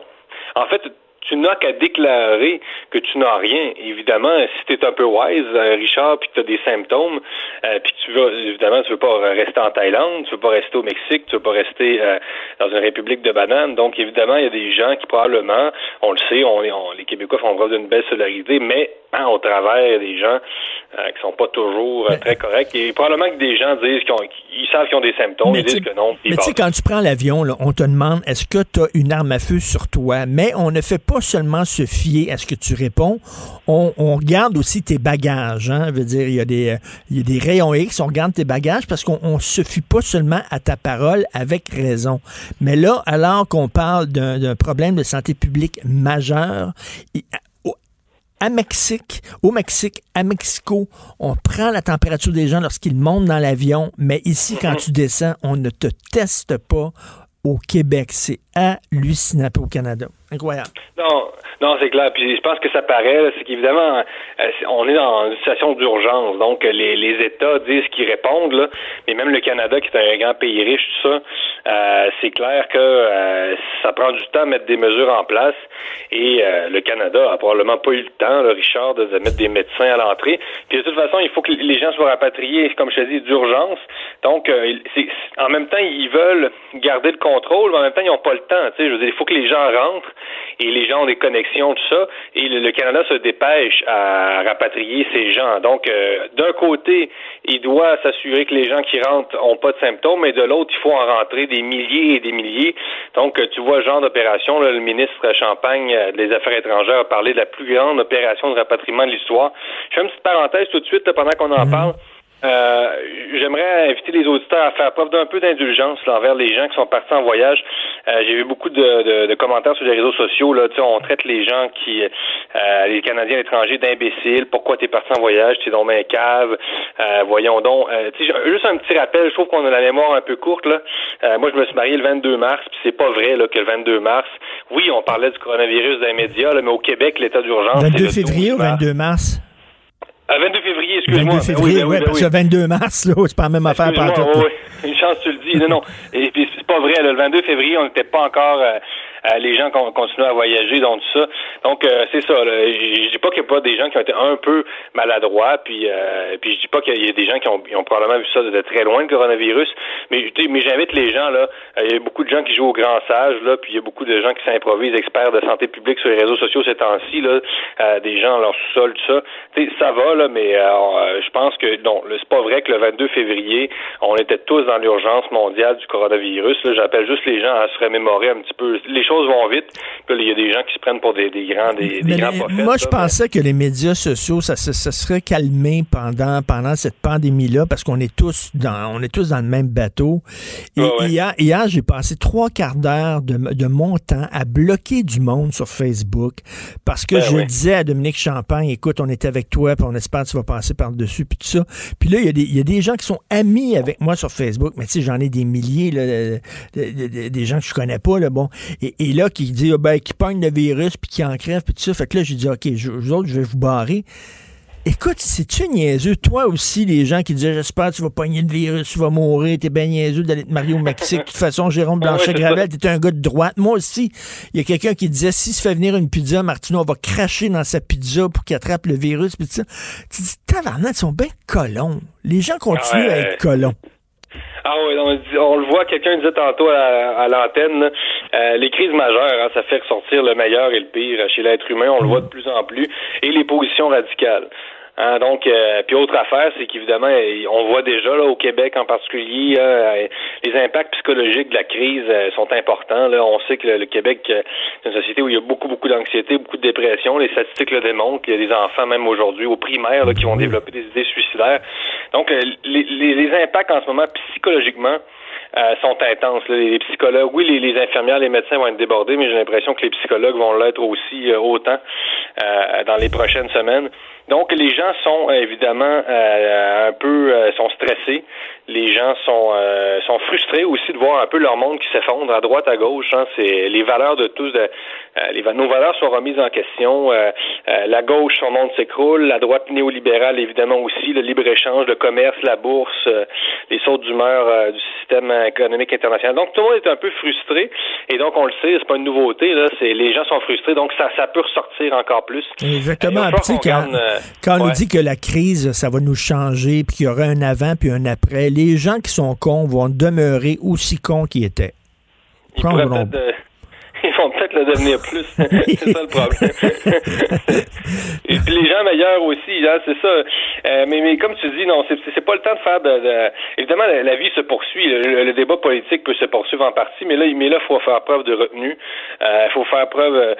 J'appellerais pas une trêve de partisanerie complète, complète, parce que, tu sais, comme je te dis, si ça dure un an, euh, il va peut-être falloir qu'on continue un petit peu à, débattre euh, des, choses qui nous intéressent, mais, euh, mais il va falloir que les gens soient plus gentlemen. C'est pas le temps de faire de l'ultra-partisanerie. Ben non, quand j'ai vu quand j'ai vu Catherine Dorion, Richard, juste comme ça, là, euh, qu'elle a liké le statut où on dit que tu devrais pogner le virus, puis tous les chroniqueurs à peu près du Journal de Montréal, ben écoute, moi quand je quand je vois que son parti en Québec solidaire, puis solidaire. écoute, c'est censé être le parti qui fait la, promotion de la solidarité. Et quelle belle preuve de solidarité qu'a fait Catherine Dorion envers ses compatriotes en temps de crise. Ça, c'est la gauche solidaire qui fait ça. Solidaire. Écoute, on l'a invité à venir ici puis à s'excuser publiquement puis à le refuser. Quelle tarte quand même. Mais, mais, mais écoute, regarde, Dominique Champagne, OK? Euh, c'est, je suis pas d'accord avec lui. J'ai refusé de signer le pacte puis tout ça, mais je suis content qu'il y ait des Dominique Champagne dans le monde qui débat puis qui brassent la cage puis qui arrivent avec des. C'est ça la beauté de la démocratie, c'est que il y a toutes sortes d'idées qui circulent, qui s'entrechoquent, et du choc des idées naît la lumière. Mais on dirait que ces gens-là, autant d'un bord que de l'autre, ils veulent que tout le monde pense comme eux autres. Tout à fait. oui, ben euh, euh, c'est le même réflexe à l'extrême droite et à l'extrême gauche, hein, de, de, de, vouloir censurer toutes les idées qui font pas notre affaire. D'ailleurs, euh, euh, je lisais en, retour sur l'avion euh, une fascinante biographie de, de Mussolini et je, me, et je me suis rappelé que euh, Mussolini était un leader d'extrême gauche hein, avant de devenir d'extrême droite. Donc c'est cette espèce de tendance, c'est cette psychologie de la violence, cette qui consiste finalement à exclure de, du débat tout ce qui fait pas notre affaire. Hein. Ça, ça, existe autant à droite à gauche et finalement le clivage gauche-droite est un peu un cercle. Hein, finalement, l'extrême droite et l'extrême gauche est un peu est, est très proche, hein, finalement, d'un ben certain point de vue. Euh, mais c'est clair, c'est pas le temps de faire de, la partisanerie, euh, de l'ultra-partisanerie. Moi, tu vois, les gens qui ont poussé pour que je puisse être rapatrié avec ma femme, écoute, euh, des libéraux, des présidents du Conseil du Trésor, Jean-Yves Duclos, on n'est pas on n'est pas d'accord sur les idées comme le multiculturalisme, tout ça. Hein, le député provincial aussi, Marois Risky, je, je, les, remercie. député fédéral de, de Louis-Saint-Laurent, Gérard Deltel. Donc, c'est des gens avec qui, évidemment, on pourrait avoir un débat sur la laïcité notamment. Hein. Mm. Mais, mais c'est pas le temps à regarder. C'est ça la belle solidarité des Québécois. On met, on met en parenthèse certaines de nos, euh, de nos euh, contradictions. Ben oui. Et, euh, et, c'est là, c'est le temps. C'est le temps, tu vois, de, de faire preuve de ça. Et euh, c'est pas le temps d'arriver avec des commentaires. Euh, lui devrait mourir parce que je suis pas d'accord avec lui. C'est vraiment ignoble. Franchement, en temps de crise, Richard, on voit bien que ces, ces gens-là méritent pas de tribune, mais ils en ont pas d'ailleurs. Puis il faudrait pas qu'on leur en donne. Exactement, ils en ont pas, sauf qu'il y en a une qui est quand même députée là, puis qui a, ouais, c'est ça. Qui a refusé de s'excuser ici. Écoute rapidement là, euh, t'es bon, t'es un, un, fan du Mexique, t'es souvent là, euh, t'es tombé en amour avec une mexicaine tu l'as mariée, elle, elle, est revenue avec toi. Euh, C'est la première fois qu'elle vient ici, elle est infirmière, va-tu travailler dans le réseau de santé? Qu'est-ce qui se passe? C'est quoi sa vie, là? Mais c'est ça, c'est encore incertain. Oui, c'est sa première fois, donc euh, au, Canada, au Québec. Donc, euh, évidemment, le choc thermique, euh, mais c'est tout à voir, là, côté immigration. Mais, euh, mais, mais quand même, on quitte un pays, euh, comme je l'ai, je l'ai dit, qui, qui est en train de s'enfoncer dans la crise. Là. Et là, on a commencé, par exemple, à, à, tremper des infirmières dans le chlore avant qu'ils rentrent dans l'autobus, à, à, à, exclure des, à expulser des infirmières d'autobus en Mexique. ça va, ça ira pas bien ce pays-là. Puis ils n'ont pas les ressources non plus euh, nécessaires. Là. Mm. Donc, euh, donc, comme infirmière, elle voit déjà, tu sais, euh, disons que le système de santé au Mexique euh, peut pas du tout euh, préparé là, à, à faire face à la crise. Là. Donc, mais oui, elle aimerait probablement s'in- s'intégrer euh, pour, euh, dans le futur ou à, à notre système de santé pour euh, peut-être même aider, là, mais ça va dépendre évidemment des, euh, oui, euh, de, l'immigration au Canada. Là. C'est c'est pas comme si on n'avait pas besoin d'infirmières. Écoute, tu la salueras de notre part. Merci beaucoup, Jérôme. Fait plaisir. OK, bonne Salut, journée. Jérôme bye. Martineau et l'actualité, c'est comme le yin et le yang. Impossible de les dissocier. Politiquement incorrect. Alors, vous savez qu'il y a plein de programmes, heureusement, qui, euh, ont été mis sur pied pour venir en aide aux entreprises qui, ont, de la difficulté à passer à travers la crise. Mais là, bon, il y a eu un- un- une, une aide d'urgence. Mais là, ça ne sera pas donné aux entreprises dont 50% et plus de leurs revenus sont liés à l'alcool. C'est-à-dire que si tu as un bar, ben si tu un resto, on va t'aider, mais si tu es un bar, on ne t'aidera pas parce que 50% et plus de tes revenus proviennent de la vente d'alcool. Je trouve que ça fait catholique, ça n'a pas de bon sens. On va aller avec Pierre Thibault, copropriétaire de la Taverne Saint-Sacrement, que vous connaissez bien. Salut Pierre. Oui, bonjour Richard. Merci. C'est c'est quoi cette affaire-là? Écoute, ça fait dresser les cheveux euh, quand on a entendu cette nouvelle-là cette semaine, euh, qui est sortie, je pense, mercredi euh, dernier. Euh, bon, euh, il parlait des PME du Canada. On vient en aide à toutes les PME. On est devant nos télés. On regarde la situation comme tout entrepreneur présentement euh, qui est en arrêt de travail. Donc, en gros, euh, on apprend qu'il y a un prêt de 40 000 qui est disponible pour euh, les, euh, les, les PME. Puis, sur ce 40 000-là, qui vient à échéance en deux ans, il y a un 25% qui va être payé directement par le gouvernement, donc une aide directe qui peut représenter 10 000 on, on applaudit la mesure du gouvernement. On, on- on trouve enfin une solution, une première solution pour se positionner puis refaire notre business. Puis après, on va sur le site de la banque de la BDC, qui est si tu veux, qui gère le programme. Puis on apparaît dans une liste que, si tu me permets, je vais te noter, euh, qui sont les bars. Donc 50% et plus de vente d'alcool. On apparaît sur une liste exclue qui appelle euh, très roots, les bars salons ou les établissements similaires, les casinos, les salles de bingo, les hippodromes, les sites de jeux en ligne, les prêteurs sur gage, les prêteurs usuriers, n'importe quelle industrie se reliant au sexe et les entreprises incitant à toute forme de violence, de haine ou de discrimination. on est les premiers en haut de la liste. On hallucine. qu'on- non, on, ah, on non, peut pas- non. on- on comprend que dans c'est fou. Écoute. C'est catholique, c'est catholique. J'hallucine. Moi, je vais écrire là-dessus, c'est sûr et certain. Je vais te, je vais te contacter après, moi. Ça me fait plaisir, ça me fait plaisir. Écoute, attends une minute, là.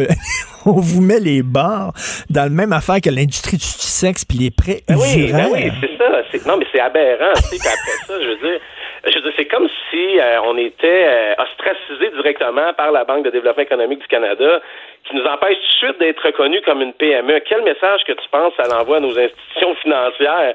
Hey, ce gars-là, il a un bar, il fait sûrement, de- du- il a sûrement une business dans le sexe ou violente ou de haine ou de discrimination.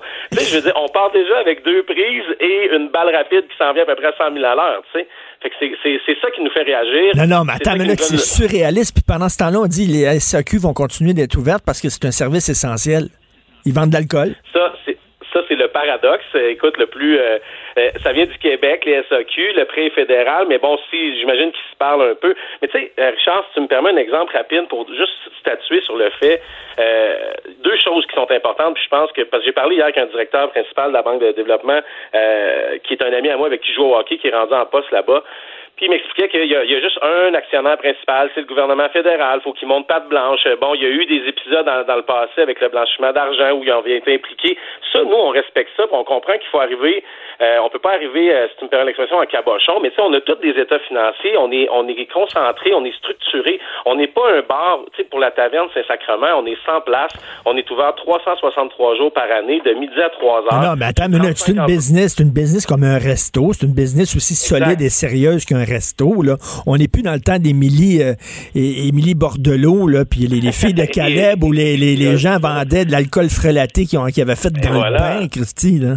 Ben non, c'est hallucinant, je te jure. Puis, tu sais, mettons, je faisais un calcul. Tu vas prendre, mettons, l'avenue Mont-Royal, parce que, bon, on est sur Mont-Royal. Tu prends 20 bars, pub, bistrot à 20 qui vendent 50% d'alcool et plus sur une soirée, OK? 20, 20 bars un vendredi soir qui vont recevoir, mettons, une centaine de clients par bar qui vont mettre 40 piastres, euh, qui est faible, 40 On s'entend aujourd'hui 40 au bar, tu sais, je veux dire, c'est, c'est très euh, rationnel. Euh, ça fait 80 000 qui est injecté dans l'économie du pays pour une soirée. Puis sur un an, ça fait 4 millions. Imagine ça, c'est juste une strip à Montréal qui a 20 bars pour un, un samedi soir. Rajoute les fins de semaine qui sont bons, on est à 13 millions. Comment on peut pas être considéré comme des PME? C'est là la question où on se dit, écoutez, attendez, là, on n'est pas la priorité, il faut s'occuper de la santé publique. On est tous conscients, puis on n'est pas en train de, de pleurer sur notre sort, mais on va avoir besoin d'aide. Je veux dire, les propriétaires dans le monde commercial à Montréal, ils font pas de cadeaux. Mon loyer, il faut que je le paye demain. C'est des, c'est des 10 000 c'est des, on, on Non, veut juste être reconnu Écoute, j'ai deux filles, j'ai deux filles, mes deux filles ont perdu leur job. Pourquoi? Ils travaillaient dans un bar. Les deux étaient serveuses. Ils ont perdu leur job. De dire, vous donnez de la job à des jeunes, à beaucoup de jeunes. Vous êtes, voyons, vous êtes une entre, vous êtes une industrie importante, là. Ben, je pense que oui, puis ça fait partie un peu du patrimoine euh, de plus en plus. Tu sais, je comprends qu'il y a eu les années dures de bon euh, le crime organisé, mais c'est il y a 30 ans, Carcajou, Ben, voyons il y a donc. 95 qui ont, tu sais, je veux dire, on, on a évolué, euh, on a, tu sais, le cash est disparu dans le sens où les ventes, 90% des ventes, je te, je te jure, un chiffre à l'appui chez nous, c'est carte débit crédit, toutes les ventes, souvent un spaghetti puis une pinte de, de bière, c'est enregistré sur un module électronique de vente qui est imprimé au gouvernement. Tu sais, c'est correct, c'est cool, ok, on va le faire. On- ça nous prend des permis A, X, Y, Z pour être conforme. Ils sortent un programme, puis on se fait dire, ah ben vous autres, vous avez, vous êtes, euh, vous êtes dans cette gang-là, là, les hippodromes. Chris, un hippodrome, man, qu'est-ce que c'est ça, tu sais? Je, je la comprends pas, là. Il y a quelqu'un qui peut. Là, t'appelles à ta banque, la banque, elle nous met sur hold. Ah, on attend la du gouvernement. T'appelles à BDC. Ah, ben, ça va aller avec les banques. Puis là, ben, la BDC, puis la banque. Fait qu'on va être encore pris entre l'arbre puis l'écorce. Puis on Écoute, de attends une minute, mais pour le gouvernement, là, la taverne Saint-Sacrement puis l'agence d'escorte grosseboule.com, c'est la même affaire. Ils sont juste en haut de chez nous. T'as des deux pour un si tu viens. non, mais c'est ça. C'est ça l'image qu'ils envoient. C'est triste, tu sais. On, on, on veut juste comme être considéré comme des PME. On va montrer les chiffres. On est proactif. On engage notre, tu sais, j'ai 35 euh, employés au plus haut de la saison. Là-dessus, c'est tous des étudiants collégiales universitaires qui ont des part-time jobs, qui sont contents, qui développent la clientèle, qui vont se positionner dans la population active dans deux, trois ans. Je veux dire, on n'est plus, on n'est plus, comme tu dis, dans un sous-sol en train de vendre de la vodka. Mais non, ben non, voyons donc. Écoute, mais Pierre, toi, est-ce que tu penses que tu vas passer à travers? Allez-vous mettre la clé dans la porte? Qu'est-ce qui va arriver à la taverne? Non, mais en fait, on, nous, on est déjà sur des prévisionnels de six mois, activité réduite, activité fermée. La banque peut nous aider, mais c'est des prêts avec des intérêts. Fait qu'on fait pas. On, on- ça nous aide, mais ça va pas. euh, c'est pas comme une injection, mettons comme le, le prêt qui est en place, la mesure de 40 000, c'est exactement ce qui couvre les pertes de départ. On est des restos bars. La première semaine, on a perdu 5-6 000 de bouffe. On a beau en avoir donné à toute notre staff et avoir été le plus logique possible. Euh, tu sais, le 10 000 qui vient au bout de ce 40 000-là, avec un 30 000 sans intérêt, c'est l'énergie de départ pour se concentrer, Ben de, se refaire une business. Après ça, les plus forts vont rester. Euh, c'est- tu sais, on me disait, genre, un exemple, à la guerre, il y a des morts, puis on utilise le mot guerre, tout ça. On comprend ça. Mais mettez-nous pas de côté, tu sais, mettez-nous pas tout de suite euh, sa ligne de front avec un fusil à plomb, là. Tu sais, c'est ça qu'on veut dire, là. Non, non, c'est- c'est c'est ridicule. Écoute, je suis content de t'avoir parlé. C'est Master, mon ami Master, qui disait Hey, tu devrais Yes, parler avec Pierre Thibault. Je salue Master. Je m'ennuie de lui. Alors, euh, copropriétaire de la taverne Saint-Sacrement, mais c'est certain que je vais revenir là-dessus. Moi, je trouve trop ça absurde, Pierre. Euh, J'espère que tu vas passer à travers. Bon courage. Salut. Est-ce que Jonathan est là? Ben oui, je suis là comme un seul homme, fidèle au poste. Comment ça va? ça va bien, ça va bien. C'est drôle, que- quand je suis ici, je tousse. non, mais si on, on a des tapis à l'Assemblée nationale, puis moi, je suis allergique au- à la poussière. Fait que là, il y a comme un phénomène double. C'est que premièrement, il y a la poussière qui me pogne dans la gorge. Je sais pas si on a moins d'entretien depuis euh, que les activités ont, ont été très, très, très euh, euh, mini, si on veut, là, ici. Mais ça me pogne dans la gorge dès que j'arrive. Et en plus, je sais pas, si toi, t'es comme ça, mais moi, les, les parfums très, très forts me pognent dans le nez. Oui. Puis ça me fait choumer. Fait que là, quand, avant d'entrer en onde, je désinfecte le studio avec des petites lingettes désinfectantes, je fais le micro, je fais tout, et là, ça me pogne dans le nez, puis juste avant de te parler, je suis comme... ça me dit, je suis comme si bol. Hey, je- va penser que j'ai de quoi, mais non. mais non. Jonathan, toi, t'as pas été en contact avec Antoine depuis son retour?